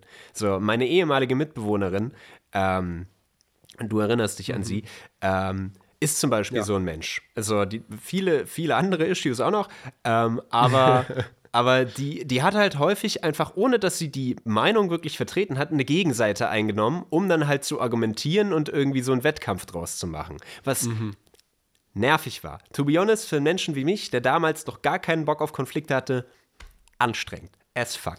Aber Ja. ähm, so. Habe ich, hab ich tatsächlich früher teilweise auch gemacht, aber halt nie in ernsthaften Konflikten, sondern Ja. immer eher so, weißt du, in so, in so, wenn du so am Stammtisch sitzt und du diskutierst jetzt halt über, keine Ahnung, äh, die, die Kantsche äh, Ethik oder so, dass du dann halt so den, den wie heißt der nochmal, den, den Teufelsadvokaten Ja. äh, spielst, äh, äh, spielst, einfach um halt eine interessante Diskussion Genau. zu haben. So. Aber jetzt nicht, wenn es um ernsthafte zwischenmenschliche Sachen geht. Da bist du ja vollkommen der, der, der Hurensohn, wenn du, ähm, wenn du das machst. Ja, aber manchmal gibt es halt so, äh, ich glaube jetzt nicht in romantischen Beziehungen, weil dann ist es, glaube ich, eine sehr toxische romantische Ja. Beziehung, wenn da so Diskussionen kommt. Aber so im Freundeskreis, im sozialen Kreis, dass man halt einfach mal so ein bisschen rausfordert und guckt, was da noch so ist. Ich vermute, Sokrates war so ein Mensch. Warum? Uh, Warum? Anstrengend. Ja, aber hat viel, hat, hat viel rausgefunden und Leute aufs Glas. Und je, wer, an, jetzt, wer erinnert sich noch an Sokrates? Ja, alle. Und wen, wer erinnert sich an den konfliktscheuen äh, Bruder da von Sokrates? Äh, niemand. Niemand, niemand, genau. Denk- denk mal drüber denk nach. mal drüber nach. Dann die nächste Kategorie, die, glaube ich, als eh am ehesten so in deine Bully-Kategorie äh, reinfallen würde, wären die Egoisten. Ähm, die egoistischen Konfliktmenschen wollen halt so, die streiten sich, gehen, gehen kein Stück von ihrer Position weg und wollen am meisten aus dem Konflikt für sich rausholen. So, also wenn, wenn du die Antwort kriegst, nee, interessiert mich nicht, fick dich, wegen, wegen des Putzplans, hat sich da nichts bewegt und er hat das meiste aus dem Konflikt rausgezogen. to be honest. Äh, und dann, das ist der, der, der spannendste und ich glaube, der ähm, am meisten eben auf diese gewaltfreie Kommunikation zutrifft, deswegen bin ich da auch zur Hälfte drin, ist der kooperative Typ. Ähm, die kooperativen Typen ähm, sehen ein Problem an und wollen eine Lösung erzielen, die vielleicht sogar für beide Parteien irgendwie so stimmig ist, dass es passt. So, ähm, heißt, äh, sie, sie bewegen sich ein bisschen von ihrer Seite, stellen ihre Meinung dar, versuchen die andere Meinung herauszufinden und vielleicht trifft man sich dann in der Mitte oder im Idealfall trifft man sich in der Mitte. Funktioniert natürlich nicht immer äh, und ist natürlich wesentlich anstrengender, als einfach wütend irgendwie loszuschreien, ähm, aber auf jeden Fall nachhaltiger. Ähm, und äh, das ist der Typ, den ich anstrebe, aber den ich noch nicht Ja. hundertprozentig erreicht habe. Ja, ich glaube, hundertprozentig den zu erreichen, wird auch schwierig. Aber je mehr man in diese Kategorie fällt, desto äh, angenehmer ist es, glaube ich, zum einen für andere, mit einem einen Konflikt zu führen, aber auch für einen selbst einen Konflikt zu führen, weil man sich irgendwie zumindest ähm, nach dem Konflikt, völlig egal wie er dann ausgeht, irgendwie auch ein bisschen loslassen kann. In der Hinsicht, ich habe es wirklich mein Bestes gegeben, habe es versucht und war jetzt hier kein Dickkopf oder so. Ähm, und ähm, ja. Was ich, was, was mir jetzt noch gerade in den Sinn gekommen ist, Ja. äh, dass das äh, äh, zu, zu der Egoisten-Kategorie, Ja. einfach aus meiner persönlichen Beobachtung, was ich sehr interessant fand, und das passt irgendwie sehr gut, ist, ähm, es gibt ja auch Menschen, die sich immer als das Opfer sehen. Voll. Und ich habe das Gefühl, diese Kategorie äh, ähm, oder diese Menschen passen auch ein bisschen in die Egoisten-Kategorie. Das finde ich sehr interessant. Also ein Beispiel, äh, wir bleiben wieder beim Putzplan-Beispiel, was ich eben äh, selbst in der Vergangenheit auch schon mal erlebt habe mit äh, einem Mitbewohner, war, du hast dann das Problem angesprochen, hey, ähm, ich habe jetzt beobachtet, du hast jetzt die letzten zwei Wochen deinen Putzplan nicht gemacht, du warst mit der Küche zum Beispiel dran und die sieht aus wie Sau so oder äh, davor warst du mit dem Bad dran und hast das auch nicht geputzt und so. Es wäre cool, wenn du es mal wieder machen würdest. Und dass dann die Person quasi so reagiert äh, im Sinne von, ähm, ich bin jetzt das Opfer weil du das angesprochen hast oder weil du das auf eine Art und Weise angesprochen hast, wie ich das nicht möchte. Und ich sag dir jetzt, wie du es in Zukunft ansprechen sollst, also quasi den Konflikt eigentlich so komplett umdreht, mhm. dass es auch gar nicht mehr um dann den Putzplan geht, sondern um ganz andere Sachen. Um die Beispiel Kommunikationsführung. Ja. ja. Genau, irgendwie sowas. Ähm, und dann sich immer so selbst eigentlich zum Opfer macht um dadurch quasi nie von der eigenen Position irgendwie abweichen zu müssen, weil das Opfer äh, hat ja immer recht, sozusagen, irgendwie so. Äh, also total abstrus. Mhm. Ähm, fand ich das. Und ich weiß nicht, ist mir gerade einfach so bei, der, bei, bei den vier Typen, die du da erzählt hast, äh, so aufgefallen. Was natürlich nicht heißt, äh, dass nicht manchmal es auch gerechtfertigt ist, wenn man sich als Opfer sieht, dass man tatsächlich das Opfer ist. Oder dass auch in dieser Kritik so, ey, ich äh, ich äh, hätte es gerne, wenn du das anders ansprichst oder so, ist ja auch eine berechtig ja, berechtigte voll. Kritik so. Ähm, aber dass es dann quasi, ähm, wenn das dann so als fast schon manipulatives äh, Muster genutzt ja. wird oder so, um, um dann irgendwie halt der eigentlichen Sache aus dem Weg zu gehen, dann ist es halt schon wieder ein bisschen, äh, ja. Voll. Ähm, so. ich glaube, da muss man auch so ein bisschen, äh, also es trifft auch in so dieses, dieses egoistische Ding mit rein, eventuell. Oder ja. doch, würde ich eigentlich schon sagen.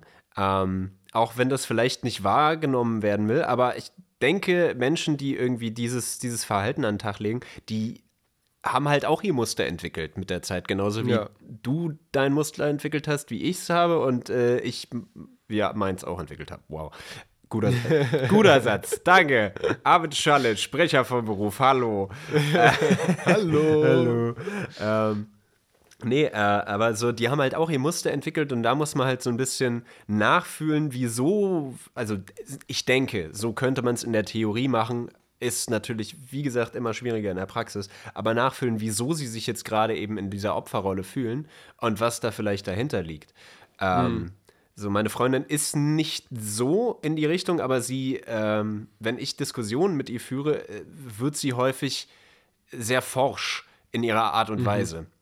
Heißt, es, es kommen dann etwas ungefilterter die Sachen hoch. Heißt, die Emotionen kochen dann hoch und dann werden halt Sachen in den Raum geworfen. Da werden dann auch eben immer oder nie oder ne so, so kommt mhm. dann kommt dann in den Raum und äh, sie packt sich dadurch auch manchmal in, in eine Opferposition. Mache ich auch manchmal.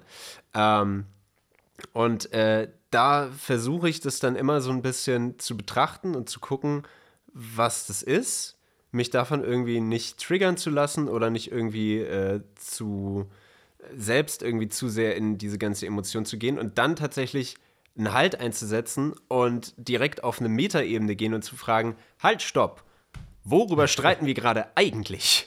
Ähm, ja. So, und dann halt mal irgendwie ein paar Fragen zu stellen und zu gucken, ah, ach so, okay, du fühlst dich gerade nicht gesehen oder nicht anerkannt oder sonst wie. Und dann wird es halt interessant, weil man dann plötzlich auf dieser Kernebene ist und dann vielleicht ja. herausfinden, wieso diese Opferrolle eingenommen wird. Und dann kann man halt da wieder gucken, wie man eine kooperative Lösung findet. Das äh, mache ich äh, durch die Beziehung tatsächlich viel häufiger. Äh, und das ist, das ist sehr spannend. Das ist äh, auch sehr äh, natürlich fordernd und anstrengend, ähm, weil ich finde Konflikte einfach anstrengend. So, ehrlich gesagt, ja, so, das ist halt Fall. einfach ja. energiezehrend, aber es bringt halt sehr viel. Vor allem im Beziehungsrahmen, weil man die Person, mit der man sehr viel Zeit verbringt, ähm, umso besser kennenlernt dadurch. Ja. Ähm, und da irgendwie mal guckt, was so Phase ist. Ähm, also, ähm, es ist natürlich, was ich dazu noch anmerken will, es ist natürlich zum einen in einer gewissen Weise menschlich, sich auch in der Opferrolle zu sehen, weil man sich ja nie selber als der Bösewicht, als der Antagonist sehen würde, als den Täter. Ja? Das heißt, in, wenn ein Konflikt aufkommt, ist es eigentlich eine sehr natürliche Reaktion, auch erstmal in einer gewissen Weise zumindest sich auch als Opfer des Konflikts zu sehen. Ähm, die Frage ist halt, wie geht man dann damit um? Das ist dann halt der nächste Schritt. Und ich glaube, da gibt es halt sehr große Unterschiede. Und das Zweite, was du jetzt angesprochen hast, ist, glaube ich, eine sehr gute äh, Herangehensweise, auch ähm, solche, solche wie ich sie jetzt im negativen Sinne betitelt, äh, manipulative Strategien auch zu so mal äh, quasi zu reflektieren eben zu sagen, ey, worüber streiten wir jetzt eigentlich ja? Also auch dieses typische, ne, wenn ein Konflikt aufkommt, was ja auch sehr destruktiv ist, wenn dann die andere Person so in den Raum wirft, ja, aber du hast damals ja das und das ja, gemacht. Ja. So, ne, dieses auf alle einfach so noch Anschuldigungen mehr anhäufen und auf den Tisch hauen, so. Ähm, super, super Mittel, dann eben so zu sagen, ey, okay, worü worum es gerade eigentlich? Warum, worüber streiten wir gerade eigentlich? Aber ich glaube, das ist halt tatsächlich auch eine Sache, die funktioniert halt auch eher oder ich würde sagen fast nur in solchen intimeren, näheren Beziehungen, wie zum Beispiel einer romantischen Beziehung, ja. weil ähm, man eben natürlich auch sich dann, wenn man diese Frage stellt, natürlich auch äh, sozusagen öffnen muss und sagen muss, okay, ich streite jetzt, es geht gerade eigentlich darum, dass ich irgendwie hier mich äh, nicht gesehen fühle oder sowas. Und sowas würdest du jetzt ja in, keine Ahnung, im Konflikt mit einem Arbeitskollegen oder so, wäre das ja eine ganz andere Kommunikation schon mal. Ähm, also Ey, oder auch spannend. eine ganz andere ja, ja. so Vertrauensebene, dass man überhaupt diese Frage, wie man diese Frage dann wirklich stellen kann und wie man jetzt auch darauf eine Antwort bekommen würde überhaupt. Wäre wär aber trotzdem spannend, wenn man das dann auch in so etwas ähm, fremderem oder äh, äh, entfernteren äh, Beziehungsgefügen irgendwie äh, anwenden kann, ob das irgendwie machbar ist. So, natürlich kann man dann nicht irgendwie, Schatz, worüber streiten wir eigentlich gerade? wenn, du, wenn du das zu, Pe zu, Peter aus, aus, der Rechtsabteilung sagst, ist so weird. Bisschen weird. Vielleicht geht er drauf ein. Who knows? Vielleicht solltest du ihm mal durch die Haare streichen, um ihn zu beruhigen. Komm, komm. Was ist denn los? Nein. Ich lieb's. Ah, ich wollte, ja. Äh, weil, weil du gerade deine, deine Recherche da so ein bisschen geschildert hast, ja. äh, die vier Konflikttypen. Ich habe auch was recherchiert. Ja. ich war auch fleißig. Ja, Und äh, ich finde, das führt ganz gut weiter, weil wir haben jetzt erstmal geschaut, okay, welche vier Typen gibt es so ein bisschen. Und was ich jetzt herausgefunden habe in meiner Recherche, sind die Eskalationsstufen nach Glasel. Glasel. So heißt der Typ, glaube ich. Okay. Glasel. Glasel. Okay. Ich glaube, der war besoffen, als er sich seinen Namen ausgesucht hat. als er geboren äh, wurde, besoffen. I don't ist äh, Glasel. Ist der Glasel. Oh Gott, wir mobben den Typen für seinen Namen und der ist wahrscheinlich so sein Leben lang nur diese Sprüche und jetzt kommen wir. Ach, ja. Egal. Ja. Wird, ist sicherlich ein sehr smarter Typ. Er hat sich nämlich was Schlaues überlegt. Ja, Oder hat, was, hat, hat Konflikte erforscht. So, und es gibt, es gibt so äh, mehrere Eskalationsstufen in einem Konflikt, seiner Meinung nach, und ich finde, die treffen sehr gut zu. Erste Stufe ist ähm, die Verhärtung der Meinungen und der Standpunkte. So, ähm, was ich da hinzufügen würde, das habe ich äh, parallel dazu gelesen und ich kombiniere jetzt einfach mal zwei Sachen, die ich gelesen habe, ist äh, in der ersten Phase eigentlich noch so ähm, die Diskussion. Also es wird überhaupt erstmal angesprochen, um was geht es eigentlich und da dann verhärten sich so die, die Meinungen und die Standpunkte. Ähm, dann, die zweite Stufe ist die Polarisation des Denken, Fühlen und Handelns. Ich mache es einfach mal schnell, weil dann, ja. dann, dann sind wir einmal kurz durch und haben so den Überblick. Äh, beim dritten Punkt geht's, äh, werden dann Tatsachen geschaffen und die Empathie geht schon so ein bisschen zurück, wenn es weiter eskaliert. Also man, man fühlt mit der anderen Person nicht mehr zu, äh, so ganz mit. In der vierten Stufe geht es um die Abwertung der anderen Seite und man sucht sich so ein bisschen Verbündete, ähm, die quasi einen in der eigenen Meinung validieren. Fünfte Stufe ist dann die Selbstgerechtigkeit sowie die Entlarvung und Diskreditierung des Feindes. Wow. Die sechste Stufe sind dann Drohstrategien, Tunnelblick und Neigung zu irrationalem Verhalten. Also ein bisschen so, ja, dass man nur noch die Fehler des anderen sieht und ähm, äh, quasi so ein bisschen schon so, ah, der äh, grumpy Dude, äh, sage ich jetzt mal. Siebte Stufe nennt sich Dehumanisierung des Gegners. Legitimierung von Gewalt, begrenzte Gewalt aber. Äh, achte Stufe, Zersplitterung und Vernichtung des Gegners als Bedingung des eigenen Überlebens. Und die neunte Stufe ist die totale Konfrontation, auch um den Preis der eigenen Vernichtung. Das klingt alles sehr martial ab einem gewissen Zeitpunkt. Ja. Am Anfang dachte ich mir noch so, ach ja, Pärchenkonflikt. Was? Vernichtung? Ja, ähm, also ich glaube, diese Eskalationsstufen lassen sich jetzt nicht nur auf so einen zwischenmenschlichen ja. Konflikt anwenden, sondern auch auf so was, was jetzt irgendwann zu einem nationalen Krieg wird oder sowas.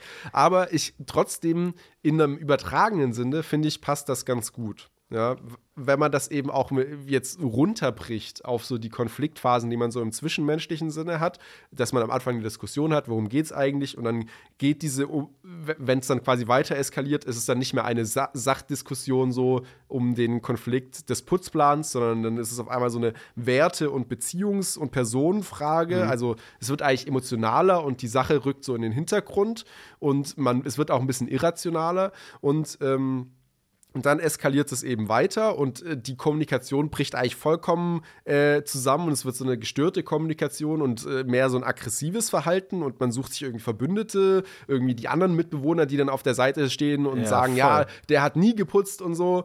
Äh, und die vierte Stufe ist dann eben dieses vollkommene, da ist eigentlich gar keine Lösung mehr möglich, außer sich gegenseitig zu arrangieren. So. Mhm. Ähm, und ähm, so, Punkt. Das erstmal als, äh, als Recherche-Input. Ist spannend, ist sehr, sehr spannend. Ähm, ja. So, ich, ich, ich bin jetzt so, gab ein, zwei Konflikte in meinem Leben, die wirklich sehr hart eskaliert sind, die irgendwie nie richtig äh, gelöst wurden oder ausgesprochen sind. Ich, ich fühle die Stufen. Also, ich habe mich in den Stufen wiedergesehen. Es ist sehr intelligent, ja. was Herr Glasel gesagt hat. Glasel. guter Mann, guter, guter Mann. Mann. Auch wenn er besoffen klingt. Auch wenn er besoffen klingt. Du hast intelligente Standpunkte verfasst. Gut. Ja. Ähm, was, was ich da spannend finde, es sei denn, du willst direkt was äh, dazu Nee, nee, nee, sag erst mal gerne. Als ich dieses Modell so ge gefunden habe, ist mir aufgefallen, warum es natürlich so schwierig ist, mit, äh, mit, mit der Person in unserem Beispielkonflikt des Putzplans, die die ganze Zeit sagt, fick dich, interessiert mich nicht, ich habe keinen Bock zu putzen, warum es so schwierig ist, mit dieser Person umzugehen, ist, weil diese Person, ich nenne sie jetzt mal den Egoisten, nicht mehr den Bully, sondern wir haben jetzt diese vier Kategorien gefunden, es ist der Egoist, ähm, der überspringt in einer gewissen Weise die ersten Phasen. Da wird gar nicht erst über, den, über die Sache diskutiert, da wird gar nicht erst über eine Lösung nachgedacht oder so, sondern es geht halt direkt, es ist quasi direkt so in Stufe, in Stufe 4 oder 5 des Konfliktes wird da eingestiegen. Und der Gegner wird eigentlich direkt so abgewertet und es wird so gesagt, ja, fick dich, du bist nicht so, also ich, ich sehe dich gar nicht auf Augenhöhe quasi. Und ich gehe gar nicht erst die ersten Stufen des Konfliktes mit dir mit, sondern ich gehe direkt halt auf diese harte Konfrontationsstufe, die dann irgendwann später normalerweise kommen würde. Crazy. Und das hat mir so ein bisschen die Augen geöffnet an der Stelle. Ja, krass. Bam. Amen. Knowledge ah. gedroppt. Ich lasse das Mikro jetzt nicht fallen, weil es war teuer. Äh, nicht machen. Ist echt teuer. Würde ich lassen. ähm, ja, äh, äh, sehr spannend. So, es ist äh, in dem spezifischen Beispiel sicherlich der Fall. Das ist halt immer spannend. So, wie unterschiedlich Menschen auf die ganzen Sachen reagieren. Das sind natürlich alles jetzt irgendwie nur so Schemata, die wir vorstellen, mhm. auch die Konflikttypen. Also man, man kann das so ein bisschen dann einordnen, aber das ist ja dann nicht feste Kategorie, so genau ist die Person dann oder ist jede Person. Ja. Man kann sich in diese Schublade einordnen lassen. Ähm, und das ist dann immer sehr spannend, wie man auf die Leute zugeht und was man dann selbst noch über sich rausfindet währenddessen. Aber äh, wie gesagt, die, solange es noch nicht zur totalen Vernichtung des äh, Putzplans, äh, nicht des Putzplans, also bitte nicht den Putzplan zerstören, weil sonst wird es dreckig bei euch, aber äh, zur, zur Vernichtung des Feindes wird, ist ja äh, alles in Ordnung. Aber das, ich, wir wollen nicht über die politischen äh, Dinger reden, aber ja. auch dieses Ding des Dehumanisierens, das sieht man ja relativ häufig in so, wenn sich zwei Parteien irgendwie zerfleischen, jetzt, äh, keine Ahnung, Black Lives Matter äh, gegen irgendwelche White Supremacists, so, dann, dann nehmen die White Supremacists immer so BLM oder, oder Antifa. So, die sagen einfach nur noch Schlagworte in den Raum, ohne mhm. einen Menschen dahinter zu sehen und sehen so eine große Masse, während die andere Seite Nazis halt in den Raum werfen. Und so, ja. so ist ja nicht mehr möglich, überhaupt einen Dialog zu führen, weil du halt einfach so fest in irgendwelchen äh, äh, Gebilden drin bist, die, die nicht mehr aufzulösen sind. Äh, und dann ja. wird es einfach schwierig. Also, also. Aber ich, ich finde gerade diese Dehumanisierung ist ein super Beispiel, mhm. weil das ist ja jetzt in diesen Eskalationsstufen, das war die siebte Stufe von neun, also relativ weit am Ende, die Dehumanisierung des Gegners. Ähm, und in, in, diesem, in diesem Beispiel, das du genannt hast, zeigt sich die Dehumanisierung ja ganz äh, offen, weil sie ausgesprochen wird. Mhm. Also, äh, weil eben eine gewisse Person oder Personengruppe nur noch mit einem, mit einem Stempel sozusagen benannt wird und irgendwie so zu so einer, zu so einem zu so einer Objektmasse gemacht wird und nicht mehr als einzelnes Individuum wahrgenommen wird. Aber ich finde, das, das ist auch super in zwischenmenschlichen Konflikten zu beobachten, einfach in der Art und Weise, wie man auf einmal sieht, wie anders eine Person mit der anderen Konfliktpartei umgeht. Weil ähm, da wird dann zwar nicht so was Dehumanisierendes ausgesprochen unbedingt, Nee. manchmal schon, aber einfach in der Art und Weise, wie mit der Konfliktpartei umgegangen wird, äh, merkt man, dass in dem Kopf der Person, bewusst oder un unterbewusst, der Gegner, die Gegenpartei sozusagen auf einmal nicht mehr genauso ein Mensch ist, mit dem ich wie am Anfang noch Empathie äh, irgendwie auch verspürt habe und gemeinsam eine Lösung gesucht habe. So, das ist ja die dritte Stufe, Rückgang der Empathie. Sondern ich bin mittlerweile schon wirklich an den Punkt angekommen, dass, es, dass ich kein Mitgefühl mehr mit der anderen ha Seite habe. Das heißt, mir ist es eigentlich auch egal, ob ich jetzt die andere Seite mit meinen Worten verletze. Mir ist es egal, ob die Lösung dieses Konfliktes in irgendeiner Form äh, der anderen Person, der anderen Seite ähm, ja, äh, nützt oder gut tut oder sonst was, sondern es ist eigentlich wirklich nur so ein Ich will mich behaupten, ich will gewinnen. ich will gewinnen oder es ist einfach so, man, äh, ich weiß nicht, ob es auf der Stufe wirklich war, aber so dieser eine Konflikt, wo ich gerade meinte, ich habe da viele Stufen von gesehen. Alleine Ja. wie meine Reaktion gegenüber der Person dann noch war, waren halt sehr abweisend einfach so. Nicht mehr wirklich angeguckt, nicht mehr in die Augen geguckt beim Reden. So, einfach so, man ging sich komplett auseinander, um das nicht weiter eskalieren zu lassen, aber man hat sich nicht mehr so hundertprozentig wahrgenommen. Und das war, wie gesagt, einer der Fälle, wo ich Wut runtergeschluckt habe. Don't do it, kids. It's not good. Ähm, Ja. Einfach, Die kocht weiter. Das, die kocht äh, halt einfach weiter, ihr Süppchen. Und das ist, das ist ein Chili. Das ist ein richtig heißes Chili. Das brennt. Wenn man es rauskackt, das brennt. Das brennt richtig. Das ist kein angenehmer, angenehmer Durchfall. So, deswegen einfach mal so ein bisschen Sahne Gibt mit es reinkippen. angenehmen Durchfall? Ähm, wenn, du Also- wenn du sehr lange Verstopfung hattest. Okay, okay, ich wollte gerade, weil das klang so, als hättest du deine Erfahrungen gemacht in deinem Leben, die ich noch nicht hatte. Na, sehr lange Verstopfung und dann das Erlösende. Und äh, ja, Okay. egal, egal, wir sind abgekommen vom Thema. Ja. Erneut. Ja, Ja, ähm, aber äh, sehr spannend. Sehr, sehr spannend. ich, ich, bin hier, ich habe das Gefühl, ich bin so ein bisschen am Monologisieren. Äh, Ich habe das Gefühl, wir monologisieren beide so ein bisschen, weil wir halt beide Okay. irgendwie unsere, unsere ähm, äh, ja, keine Ahnung, äh, äh, Recherche betrieben haben, unsere Thinktanks angeschmissen haben. Äh, mach dir darüber mal keine Gedanken. Es sind ja viele. Ich wollte hier jetzt nicht so einen Konflikt aufkommen nee, ist lassen. in Ordnung. Alles in Ordnung. Ich, ich, Ja, dann fick dich. ja, ich habe auch das Gefühl, dass du immer redest. Ähm, ich ich habe noch einen Recherchepunkt, den Ja. ich hier anbringen würde. Der passt nämlich super jetzt in diesen Verlauf, weil wir hatten jetzt die vier Konflikttypen, dann hatten wir die Eskalationsstufen und der letzte Punkt ist, wären jetzt die fünf Konfliktlösungswege, die ich recherchiert habe. Oh, spannend, spannend. Ähm, ja, es sind auch eher so, so generelle Typen. Jetzt nicht irgendwie Tipps, was man machen kann, sondern generelle Typen. Äh, der erste Typ wäre die Flucht. Logisch. Ja, ist Es klar. Konflikt, ich hau ab, dann gibt es keinen Konflikt mehr. Ist aber äh, vielleicht jetzt eher so eine Lo Notlösung, würde ich sagen. Also, wenn man jetzt schon alles andere probiert hat und der Konflikt vielleicht auch schon in den Stufen ein bisschen weiter eskaliert ist, bevor dann der Gegner zur totalen Vernichtung übergeht, ist es vielleicht ganz smart zu fliehen. Ja. So. Äh, zweite Stufe, Kampf. Auch eher ungeil, vielleicht auch eher so als Last Resort eine gute Option. Also auch vielleicht, nachdem man alles andere schon probiert hat und der Gegner schon mit der totalen Vernichtung angefangen hat, dann kann man auch, wenn man nicht fliehen will, kann man auch zurückkämpfen. Auch meiner Meinung nach jetzt eher ungeeignet, aber zweite Kategorie. Ja, äh, entspannt gab es früher ja immer die guten alten Duelle, entweder mit Rapier oder mit Muskete. Hat, hat Konflikte, Genau. du hast meine Frau komisch angeguckt, lass uns duellieren. Da, da wurden einfach viele Stufen sehr schnell übersprungen und direkt einfach zum Kampf gewählt. Damals Ich ist- einfachere Zeiten. Konflikte waren schneller gelöst. Nicht Ja, besser, genau. nicht Es- besser, schneller. Radikal, aber effizient. Richtig. Ähm, die dritte Stufe, äh, Stufe, äh, falsch. Die dritte Kategorie, finde ich jetzt schon äh, spannender, ist die sogenannte Delegation. Und zwar äh, im Sinne von, äh, man sucht sich eine dritte unabhängige, objektive Partei, die den Konflikt lösen soll. So ein bisschen so dieses.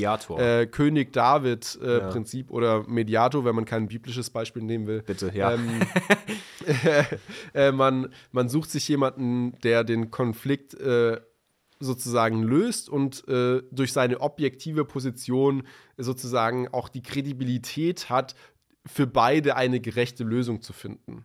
Ja? Wobei ich jetzt, Ähm, ich würde gerne nochmal König, König David mit ins Spiel nehmen. So, was ist das eigentlich für eine abgefuckte Lösungsstrategie als Mediator? So, da kommen zwei Damen her, die irgendwie einfach so, so, die haben beide, die eine hat ein Kind, die andere nicht. So, die eine klaut der anderen das Kind, kommt da hin. Sagt sie, ist mein Kind. Sagt die andere, nee, ist mein Kind. So, sagt der, okay, ich hau das Kind kaputt. So. Was ist, Jeder wenn niemand was gesagt ist doch fair. Ja, aber was ist, wenn niemand was gesagt hätte? Kind kaputt, beide heulen. Er fucking Ja, ich- Soziopath. Ich glaube, das ist eher so eine, so, weißt du, so eine Metapher. Ja, Mind Games. So. Hier, nee, nee, nee, nee, geh Ja. weg. Weitermachen. Okay. Weird as fuck. Äh, ja, hast schon, ja. Äh, vierte, vierter Typ äh, ist der Kompromiss. Ist, glaube ich, selbsterklärend. Ja. Ja. beide einigen sich auf einen Middle Ground, der irgendwie halt dann die Lösung ist. Und die fünfte, und ich glaube, das ist natürlich der Optimaltyp, meiner Ansicht nach zumindest, ist der Konsens. Also nochmal abge, abgesplittet vom Kompromiss. Beim Kompromiss müssen ja beide irgendwie ähm, finden eine Lösung, mit der sie einverstanden sind, aber Kompromiss impliziert ja auch immer so ein bisschen, das ist nicht das, was beide so ursprünglich eigentlich wollten. Und der Konsens, das ist ja dann wirklich eigentlich die Optimallösung, wo etwas ist, wo beide Seiten zustimmen können, was für beide full on in Ordnung ist und eigentlich so die, ja, Friede, Freude, Eierkuchen die perfekte Lösung ist. Ja, im Idealfall. Beziehungsweise, ich weiß nicht, ob man das noch mit reinpacken kann, aber äh, so die Akzeptanz, so, okay, man, man bekommt nicht überein. Du hast deine Meinung, ich habe meine Meinung und wir können es jetzt einfach liegen lassen und das, das ist das. Ich weiß nicht, ob das als Konsens zählt oder nicht. Ähm, Nee, weil da, ich glaube, Konsens impliziert ja schon auch, dass man einer Meinung irgendwie Ja, wird okay. oder ist oder ja. ja, okay. Agree Ich glaube, to das disagree. tatsächlich eher, genau, ich, ich glaube, agree to disagree wäre eher so die Kompromisskategorie im Sinne von, wir haben zwar beide unsere eigenen Ansichten, aber wir können trotzdem Miteinander halt existieren. genau wieder Freunde sein oder Mitbewohner oder whatever und haben irgendeinen Middle Ground gefunden, an dem wir uns treffen können, auch wenn wir äh, ja Nicht hundertprozentig to zufrieden disagreeen. sind, ja. ja. Oder, ja, okay, okay, das kann man, kann man, jetzt sehe ich, sehe ich so ein. Ähm, Gut. jo, spannend. Besser so. Be be ist auch gut so hier jetzt. Schön, dass du, schön, dass du mal zugehört hast. Ja, ja. Ja. Ähm, ja, das ist sehr spannend. Äh, ich ich finde es tatsächlich, ich würde vielleicht noch mal das, das Fass kurz aufmachen, äh, weil wir haben jetzt die gesamte Zeit dieses Beispiel mit dem Putzplan. Das ist ein konkretes Problem, wo du irgendwie sagen kannst, okay, gut, Küche nicht sauber, doof. Aber was häufig ja, Ja. auch Streitereien äh, loszieht, sind so ähm, in letzter Zeit natürlich, vor allem in den linken Kreisen, in denen äh, ich mich bewege und du dich eigentlich ja auch, äh, so äh, häufig zu Problemen führt. Was heißt hier eigentlich? Nein, nein, nein, ich weiß ja nicht, was in Mainz passiert ich bin ist. Eigentlich, ich, bin, ich, bin eigentlich so ein, ich bin eigentlich so ein Rechtsnationaler, der sich als Linker ausgibt, um sie zu infiltrieren. Ja, ja, klar. So, das habe ich schon immer erwartet bei dir.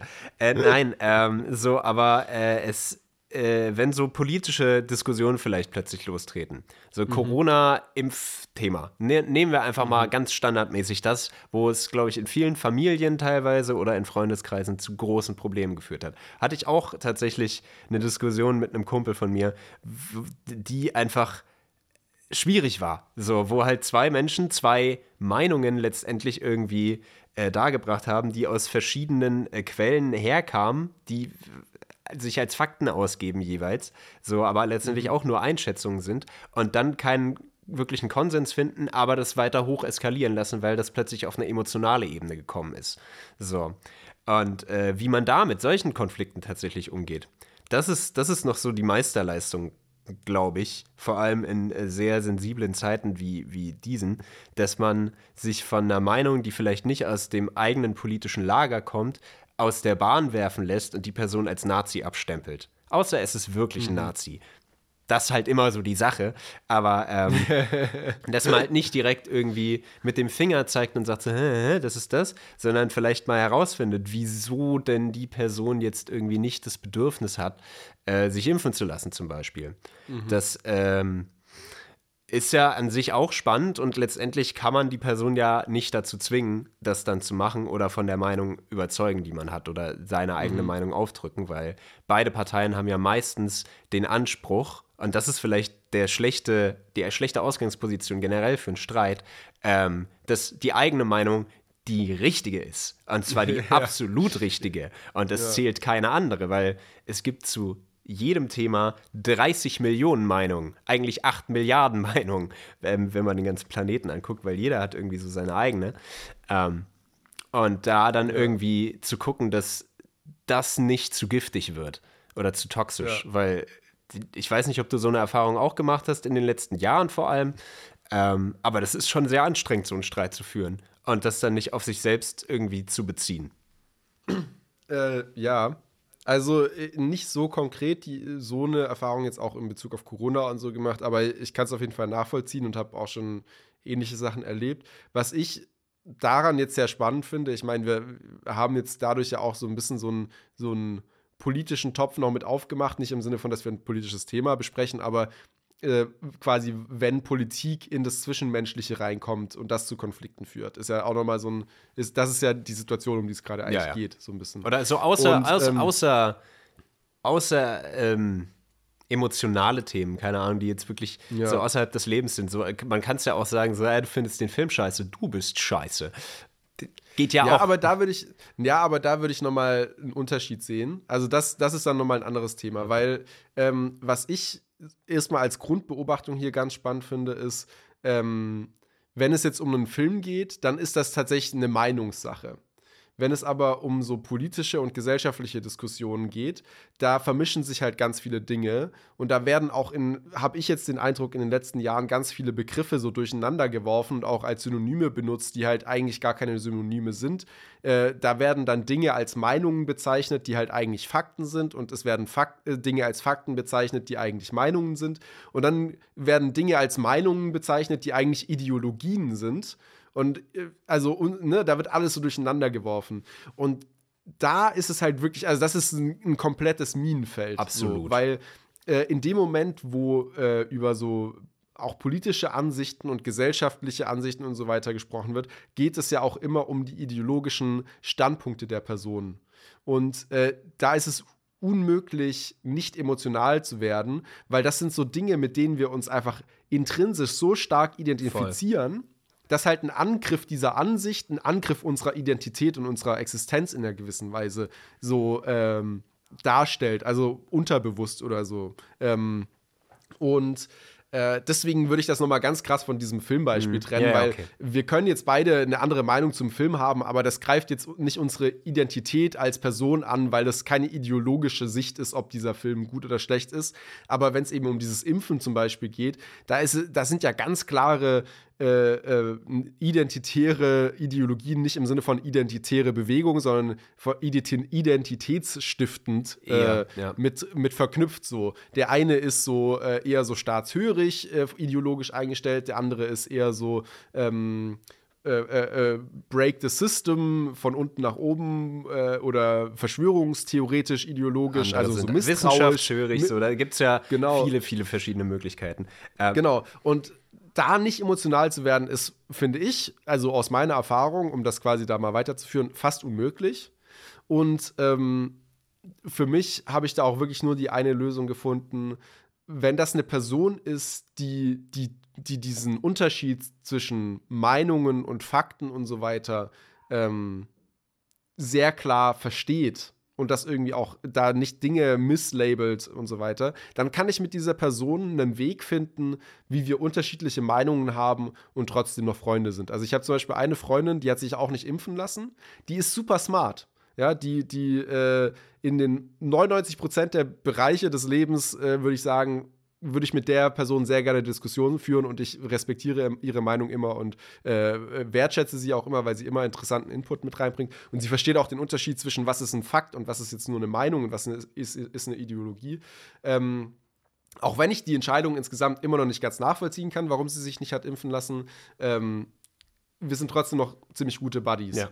Aber mit Personen, die da halt, die das nicht hinbekommen, ist es meistens irgendwann so gewesen, dass ich halt gesagt habe, okay, mit dir verbringe ich keine Zeit mehr, weil es halt anstrengend ist. Wenn eine Person Fakten, äh, Meinungen als Fakten bezeichnet und andersrum, dann kannst du halt auch keine Diskussion mehr auf dieser Ebene führen, weil äh, du eine völlig andere, in einer anderen Realität lebst. Einfach. Ja. Und dann, dann ist die, die, die Diskussionsgrundlage ist halt nicht mehr da. Ich, ich finde es halt, äh, also voll, absolut. So, es muss halt irgendwie eine Möglichkeit sein, dass man erkennt, so, okay, das ist jetzt meine Ideologie und deswegen bin ich so eingestellt.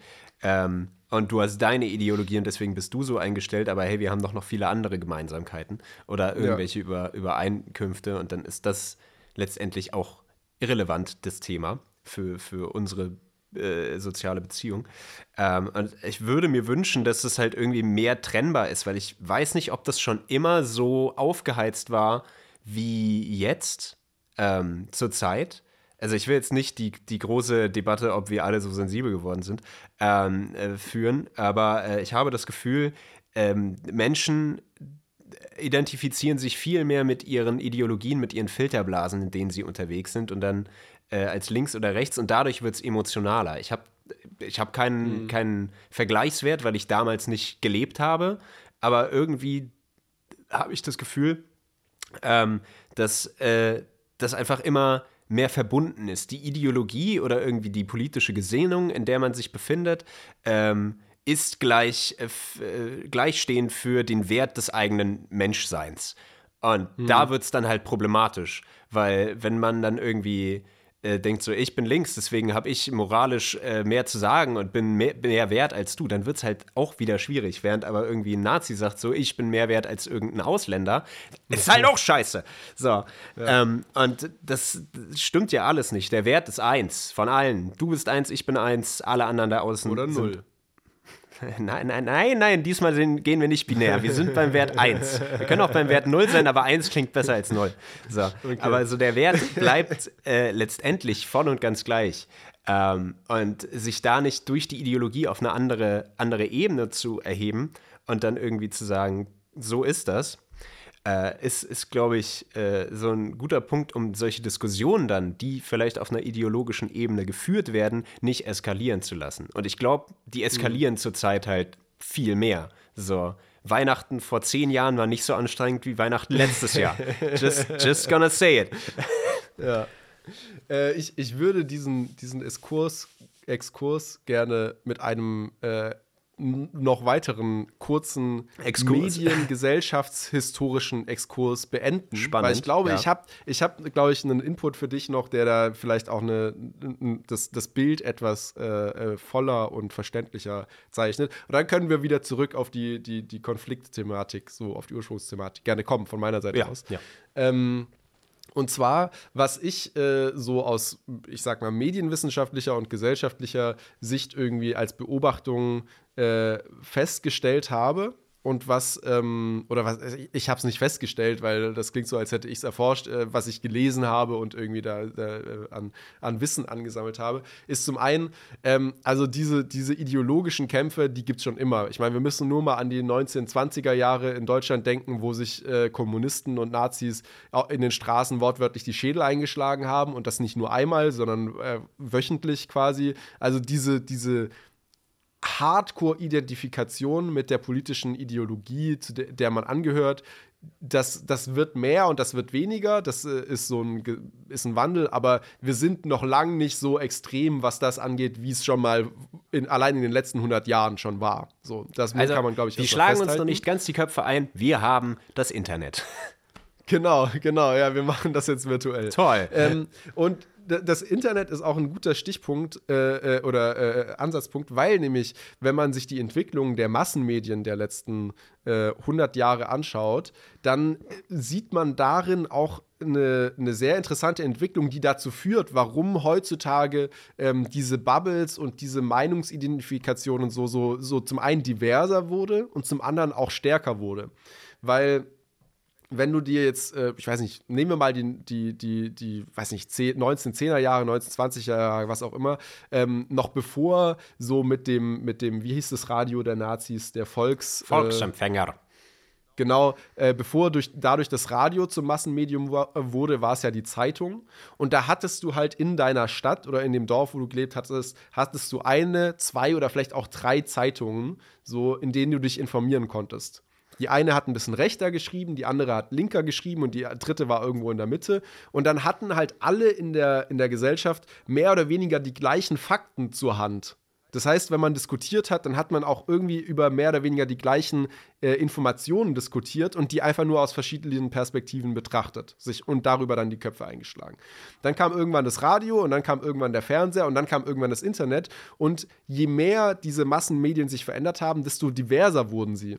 Und auf einmal, jetzt sind wir an dem Punkt angekommen, wo halt so selbst so ein Fernsehkoch wie Attila Hildmann auf einmal äh, ein, äh, Following äh, ähm, erreichen kann durch das Massenmedium des Internets äh, und ähm, eine komplette Meinungsströmung mitprägen kann. Was halt damals in dieser Form äh, viel schwieriger gewesen wäre und viel unwahrscheinlicher, dass es passiert wäre. Und dadurch hast du eine viel stärkere Identifikation auch mit viel kleinsplittrigeren und diverseren äh, Meinungshaltungen, Ideologien, wie du es auch immer nennen willst. Und dadurch hat man, glaube ich, auch das Gefühl, dass das heute irgendwie so ein bisschen mehr aufkocht, weil man viel mehr streitet mit viel mehr Parteien. Es ist nicht mehr so ein klares Links oder Rechts nur, sondern auf einmal ist es auch innerhalb der Linken äh, versplittert man sich und fightet wieder, weil da unterschiedliche Strömungen und Einflüsse äh, entstehen. Und jeder hat auf einmal andere Fakten zur Hand und man diskutiert gar nicht mehr über die gleichen Informationen, sondern man hat auf einmal, äh, man muss erstmal überhaupt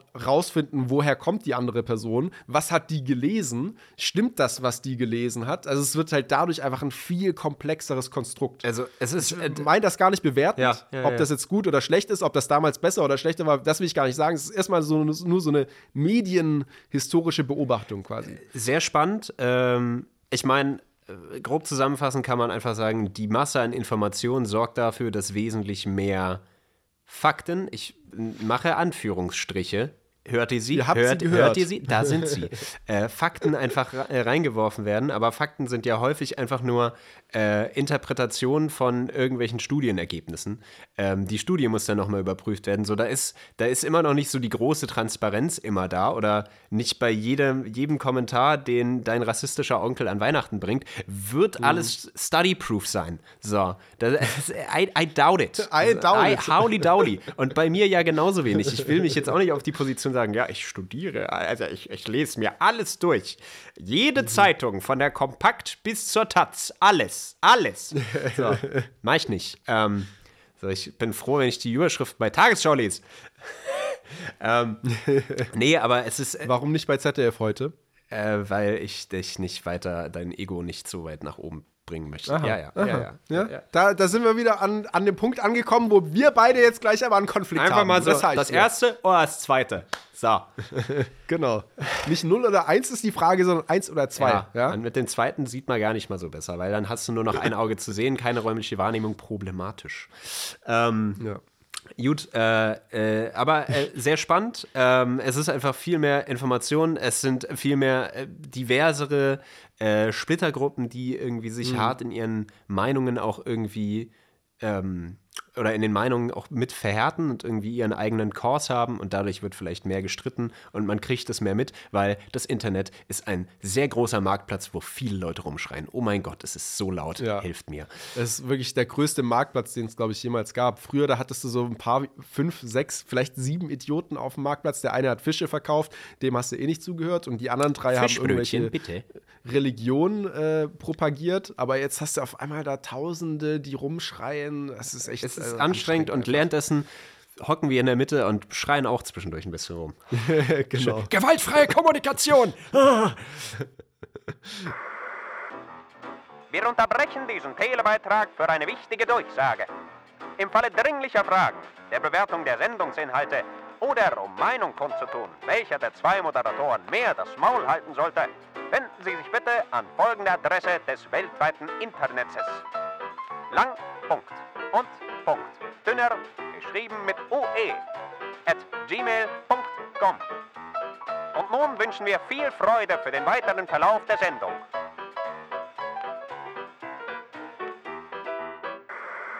Dann äh, willkommen zurück nach dieser wunderbaren kleinen Pause von etwas politischerem Exkursen äh, würde ich tatsächlich gerne äh, ein kleines Zitat vorlesen. Ähm, so was, lese er. Was, rezitiere ich rezitiere, ähm, was einfach nochmal ähm, den Moment, wenn ein Konflikt ausbricht, bricht oder wenn du weißt, so, okay, es liegt ein Streit in der Luft, äh, so, die man sich da vielleicht noch mal irgendwie vorbeten kann, beziehungsweise sich einfach mal äh, zu Herzen nimmt und da gucken kann, wie man eben dann die, die, den Streit führt, den Konflikt führt. Das Zitat kommt von einem äh, Herrn Viktor Frankl, ein äh, sehr berühmter Psychiater, der den Holocaust überlebt hat und sich danach äh, halt einfach versucht hat, mit dem ganzen Ding zu beschäftigen, was da so war. Er auch viel Glücksforschung betrieben und äh, diverse Bücher geschrieben, ist sehr beliebt. Aber äh, auch sehr kluge Sachen geschrieben, wie zum Beispiel zwischen Reiz und Reaktion liegt ein Raum. In diesem Raum liegt unsere Macht zur Wahl, nämlich zur Wahl unserer Reaktion. In unserer Reaktion liegen unser Wachstum und unsere Freiheit.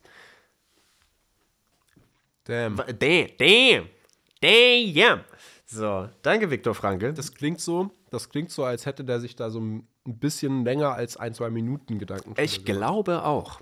Aber ähm, meine Interpretation dieses Satzes ist letztendlich einfach nur dieses, okay, gut. Jemand triggert mich mit äh, einer Meinung, einer Aussage oder ähnlichem. So, wenn der Konflikt auf dich zukommt, wir sind vorhin immer aus der Position rausgekommen, okay, du hast ein Problem mit jemandem und gehst in den Konflikt rein, aber manchmal passiert es ja einfach, da kann, kann man sich ja nicht drauf vorbereiten, sondern der passiert halt einfach, weil irgendwie was Komisches gesagt wurde oder irgendwas anderes eintritt.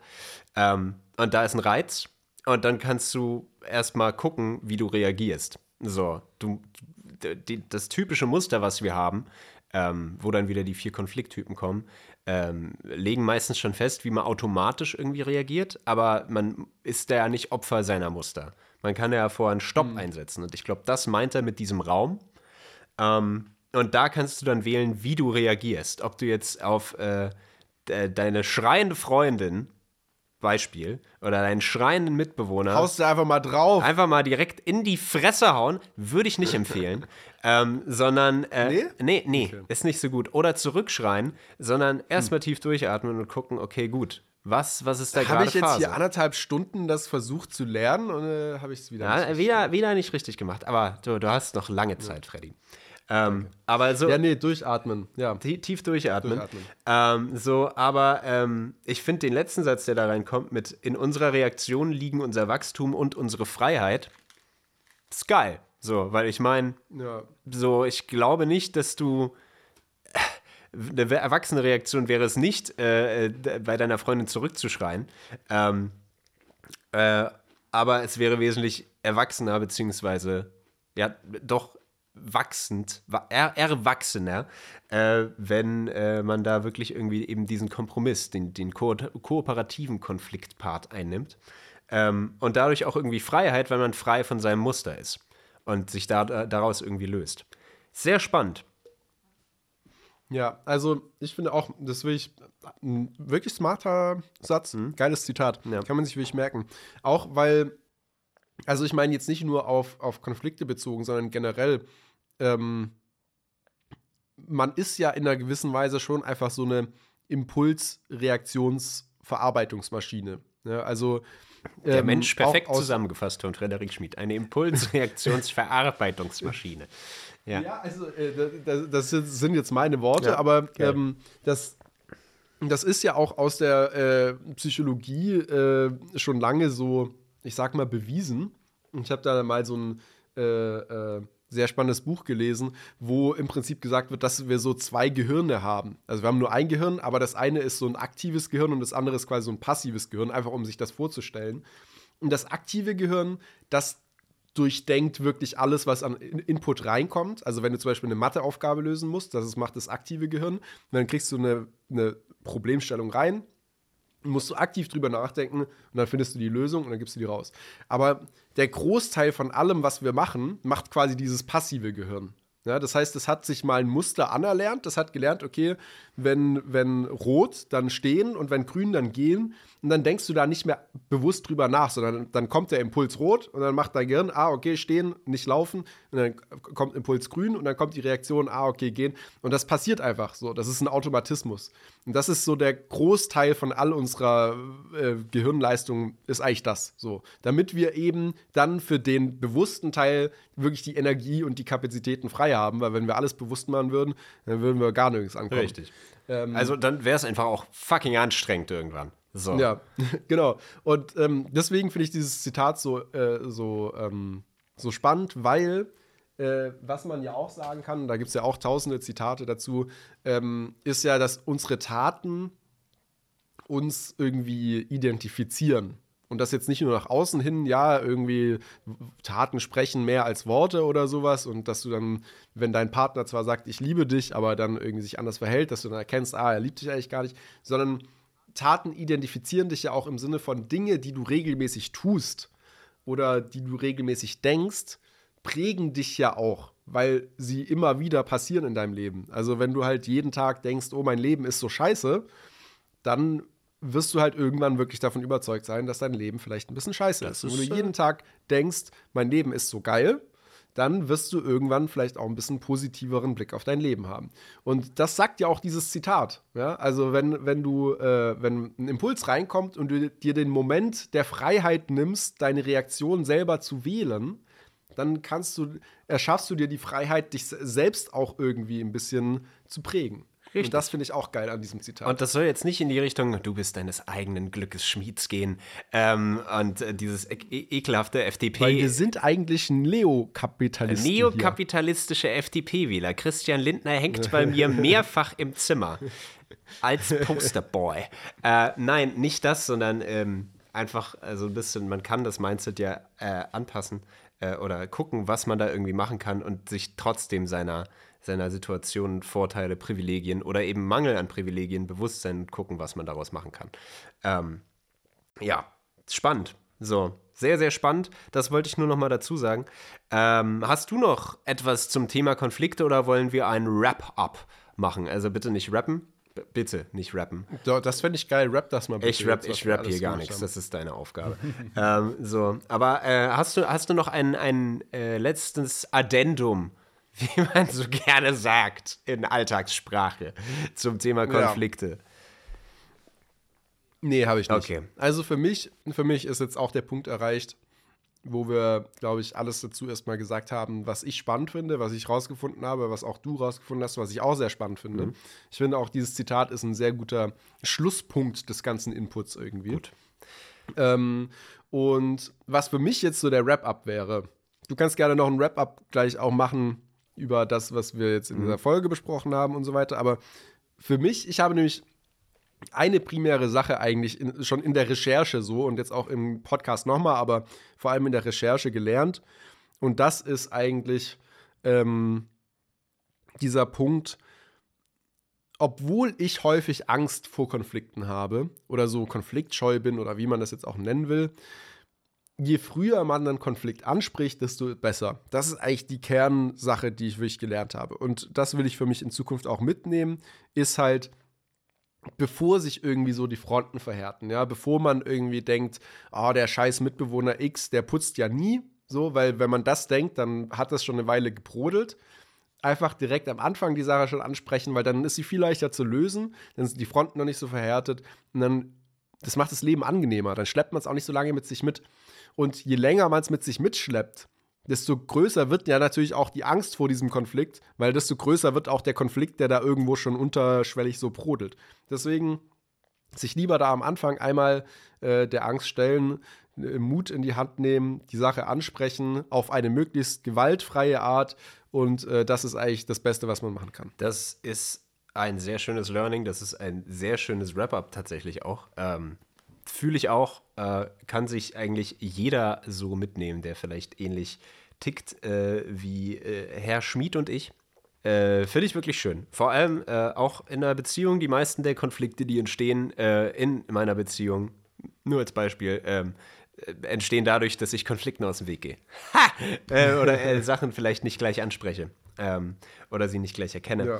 Und das ist spannend. So, sollte, ist, ist natürlich ein Lernprozess, dauert lange, muss man mal ausprobieren, aber äh, hat, glaube ich, einen nachhaltigen Effekt. Ähm, mein Wrap-up, äh, ich mache es jetzt auch nicht für die ganze Folge, weil fuck, ist das viel Input. Viel Spaß, den alles zu verarbeiten, Bitches. Ähm, äh, ist äh, eigentlich nur das, was ich äh, am meisten irgendwie rausziehe aus, aus dem ganzen Ding. Meinungen sind keine Fakten. Jeder äh, ist, äh, hat das Recht zu seiner Meinung und seiner Gefühlslage und ähm, man sollte nicht direkt interpretieren, wie jemand ist, wie jemand drauf ist, was jemand tut, ähm, so ohne direkt nachzufragen, weil das kann man nicht immer wahrnehmen. Das Einzige, was man wahrnehmen kann, ist äh, über Hören, Sehen, Riechen, Schmecken. Also wenn du über Schmecken rausfindest, wie sich dein Partner fühlt. Weird. Aber ähm, ja, so. so No King-Shaming, No, no ne. King-Shaming. Obviously, no King-Shaming.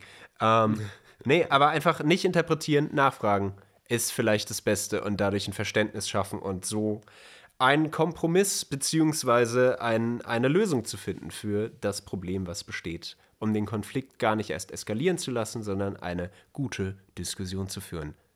Danke. Bitte. Gut, äh, aber äh, die, äh, der Podcast ist so noch nicht beendet. Das wäre zwar ein perfektes Schlusswort, aber nein, wir sind entitled. Entitled sind wir. Äh, unsere neuen, langsam schon einge, eingegroovten Traditionen nach drei Folgen ähm, noch mal einzubringen. Und zwar. Vierte Folge jetzt. Jetzt sind wir in der vierten, stimmt. Äh, vierte Folge des neuen Formats. Äh, und zwar die Grustelkist und äh, ein Hoch Ja. auf uns. Freddy, ähm, was möchtest du davon? Möchtest du die Grustelkist zuerst öffnen oder ein Hochlied auf uns Äh, singen? Also ich, ich, ich fange mal an, weil ich möchte ich es auf einer äh, positiven Note äh, enden heute nach dem ganzen Konfliktthema. Deswegen ein Hoch auf uns zum Ende. Ja. In meiner Kruschelkiste ist heute kein YouTube-Video oder Kanal oder wie sonst sowas drin, was ich euch so häufig präsentiere, sondern äh, Salbei inhalieren. Ist geil. Frische, frisch, frischer Salbei? Ne, Also so aufgekocht, weißt du? Ja, ja, Also kannst du Tee nehmen oder einfach frischen, was du gerade zur Hand hast. Am, je frischer, desto besser natürlich. Ich mache es meistens mit Tee, weil das hat man halt häufig da. Das tut wirklich geil. Und eh, auch nicht nur, wenn man jetzt gerade mal eine Erkältung hat, so wie ich jetzt gerade. Natürlich mache ich das auch. Ist auch geil. Aber auch einfach mal so. Ich habe das, ich weiß gar nicht, vor einem Monat oder zwei Monaten oder so, ist vielleicht auch schon länger her, zum ersten Mal gemacht, dass ich einfach mal so im Alltag mich mal hingesetzt habe und mal so inhaliert habe.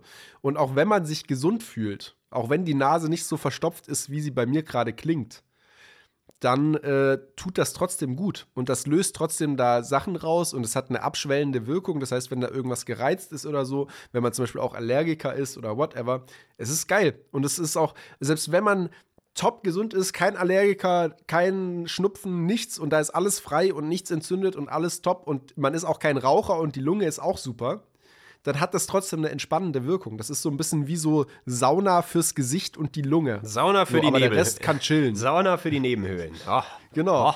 Es, es ist mal geil. Wie wenn man so, weißt du, mit dem Gesicht so direkt über dem Aufguss hängen würde.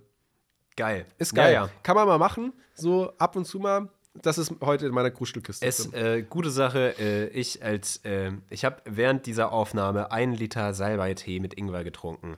I feel it, man. I fucking feel it. Ähm, schöne, schöne Gruschelkist.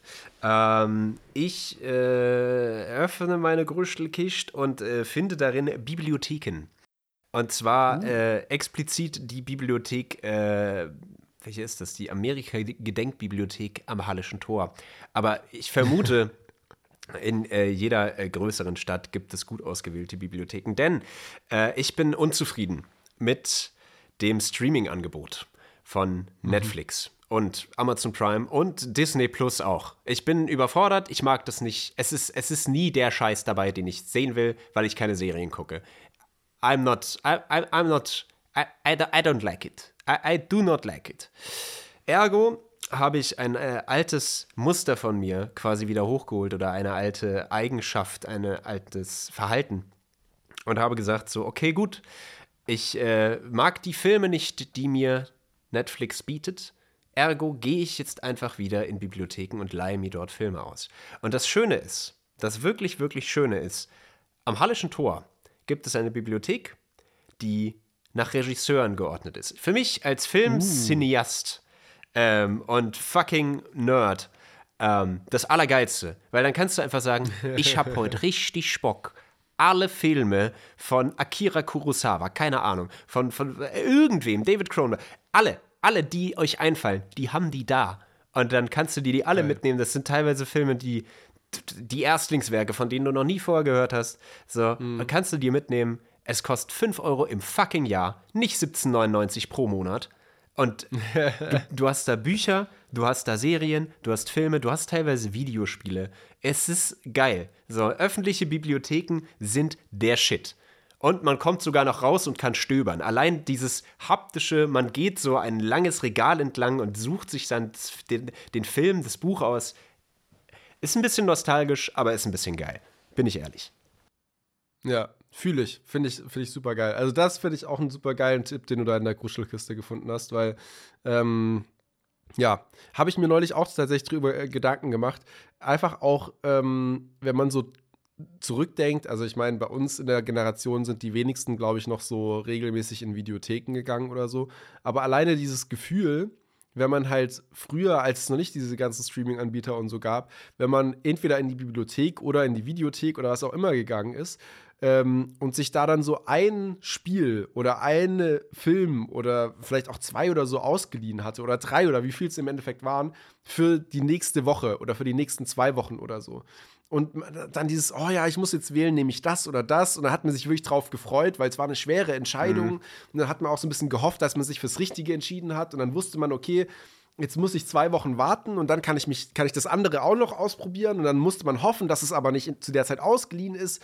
Und all diese, also es war viel mehr so Vorfreude dabei und viel mehr Wertschätzung des Ganzen. Und alleine dieses, wie du schon meintest, da hinfahren und irgendwie das so haptisch durchschauen und sich Zeit dafür nehmen und dann auch halt jetzt nicht, ja, ich setze mich jetzt halt hin, um irgendwie mich zu berieseln zu lassen, sondern auch dieses so bewusste Entscheiden irgendwie. Ich habe jetzt Ähm, unheimlich Bock auf einen ja. japanischen Horrorfilm. You will find Genau. it there. So. Und dann, dann musst du halt nicht irgendwie einfach nur den Browser öffnen. Nee, du machst etwas. Es ist wie so ein kleines Ritual. Und das ist vor allem zweiwöchentlich. Du musst es halt machen, weil du sonst Abgabe frisst und so, ne? Aber es, ist, es ist schon geil. Nee, fühle ich. Ja. Ja. auf jeden Fall. Was ist denn in deiner, äh, auf wen willst du heute ein, ein, ein hohes Lied Ein singen? hohes Lied, ein Hoch auf und. Ähm, tatsächlich, nachdem ich ja auch jetzt krank war, ähm, nur drei Tage, also es war jetzt nicht so, so, so, so krass. Ich bin zwar immer noch ein bisschen platt, aber heute war das erste Mal wieder, dass ich Yoga machen konnte. Und ich möchte tatsächlich, weil das ist so die Pandemie-Entdeckung, ich glaube, ich habe sie auch schon mal äh, gesagt und ich ner nerv alle. Ich nerv alle damit, ist mir egal. Die Yoga-Menschen von YouTube. Ähm, also die Leute, die da äh, verschiedene Flows und sonst wie hochladen ähm, und das gut anleiten. Es ist einfach geil. So, ich habe ähm, heute zum ersten Mal wieder Yoga gemacht, das erste Mal wieder Sport seit einer Woche ungefähr. Fühlt sich sehr gut an. Fühlt sich sehr, sehr gut an, sich einfach wieder zu bewegen. Und ich habe vor äh, keine Ahnung, paar Monaten angefangen, äh, das in meine Morgenroutine mit aufzunehmen, dass ich halt 15 Minuten Yoga auch noch mit reinpacke und so ein angeleitetes Ding. Seitdem habe ich keinerlei Rückenschmerzen mehr und es ist awesome. Und mein Bouldern wird viel geiler dadurch. Also ich habe eine viel bessere Körperlichkeit dadurch gefunden. Und es sind wirklich nur 15 Minuten am Morgen und du startest halt irgendwie fit in den Tag. Und ich weiß, es ist Klischee, ich weiß, es ist Berlin, I don't fucking care. I do not. Also, ich finde es einfach geil. Bringt mir sehr, sehr viel und auch wenn die manchmal ein bisschen cringig daherkommen, ähm, sie bringen guten Content. Und das äh, würde ich gerne besingen. Besungen. Nice. Ja. Äh, ja, für mich gibt es auch noch ein, eine Positive Note am Ende, im wahrsten Sinne des Wortes. Und zwar, ähm, ich arbeite ja beim ZDF aktuell, wie man vielleicht schon das ein oder andere Mal rausgehört hat. Und ähm, es ist ja schon leider so, wenn man so bei so einem Nachrichtendienst arbeitet, wie zum Beispiel ZDF heute, dass einem auffällt, die meisten Nachrichten, die man da so verarbeitet, die sind gar nicht mal so positiv. Da geht es häufig um Krisen, um Tote, um Kriege, um Probleme, um was auch immer. Und deswegen möchte ich heute zwei, äh, zwei Seiten quasi in der Hoch auf uns Sektion besingen. Und das ist zum einen die Seite positive.news und die andere goodnews.eu. Geil. Kann man sich merken. Ist, ist irgendwie jetzt so eine Kombination mit der Kuschelkiste vielleicht auch. Aber diese zwei Seiten, ähm, die betreiben halt auch Journalismus. Und da kann man hingehen, wenn man so seine tägliche Dosis Optimismus oder gute Laune oder so haben will, weil die halt ausschließlich so, sogenannten konstruktiven Journalismus betreiben äh, wie sie das selbst auch nennen. Was damit gemeint ist halt, da werden positive Meldungen nur gepostet, da gibt es keine, äh, was ist heute im Ukraine-Krieg passiert, sondern da gibt es dann halt sowas wie, äh, keine Ahnung, die Krebsforschung hat einen weiteren Fortschritt gemacht und kann jetzt das und das XY heilen, was bisher nicht geheilt werden konnte oder sowas. Also positive Nachrichten, mit denen man sich so ein bisschen die, die Spritze Dopamin geben kann, nachdem man äh, jeden Tag von sonst nur negativen Meldungen äh, be, be, beballert wird. Und das finde ich eine geile Sache. Und da, dafür äh, singe ich nicht, sondern ich applaudiere einmal. Es wurde applaudiert. Es wurde applaudiert. Es wurde applaudiert. Äh, sehr schön, finde ich sehr gut. Es gab während der Anfang der Pandemiezeit äh, von einem Schauspieler, dessen Namen ich gerade, der mir entfallen ist. Der hatte Quiet Place. Äh, äh Luke Krasinski, so heißt er. Hm. Ähm, äh, Paul? Luke? Irgend so ein amerikanischer Standardname halt. Äh, aber Krasinski mit Nachnamen.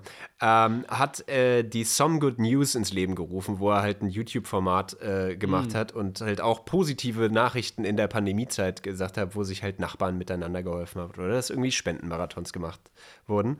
Und das hat er halt mit so einer also der, der, hat halt so Labrador-Ähnlichkeiten oder so Golden Retriever-Ähnlichkeiten und so hat er das halt auch vorgetragen und hat dann halt seine Star Power genutzt und dann war plötzlich The Rock da und hat irgendeinem mhm. Typen, der seine Comicbuchsammlung verkauft hat, um seinem Sohn äh, ein Geburtstagsgeschenk zu erfüllen, kam The Rock daher und hat ihm nochmal Geld gegeben. Äh, so ein Kram halt sehr showlastig auch ein bisschen, aber halt aus dem, dem, dem Kinderzimmer seiner Töchter rausgesendet, war wholesome.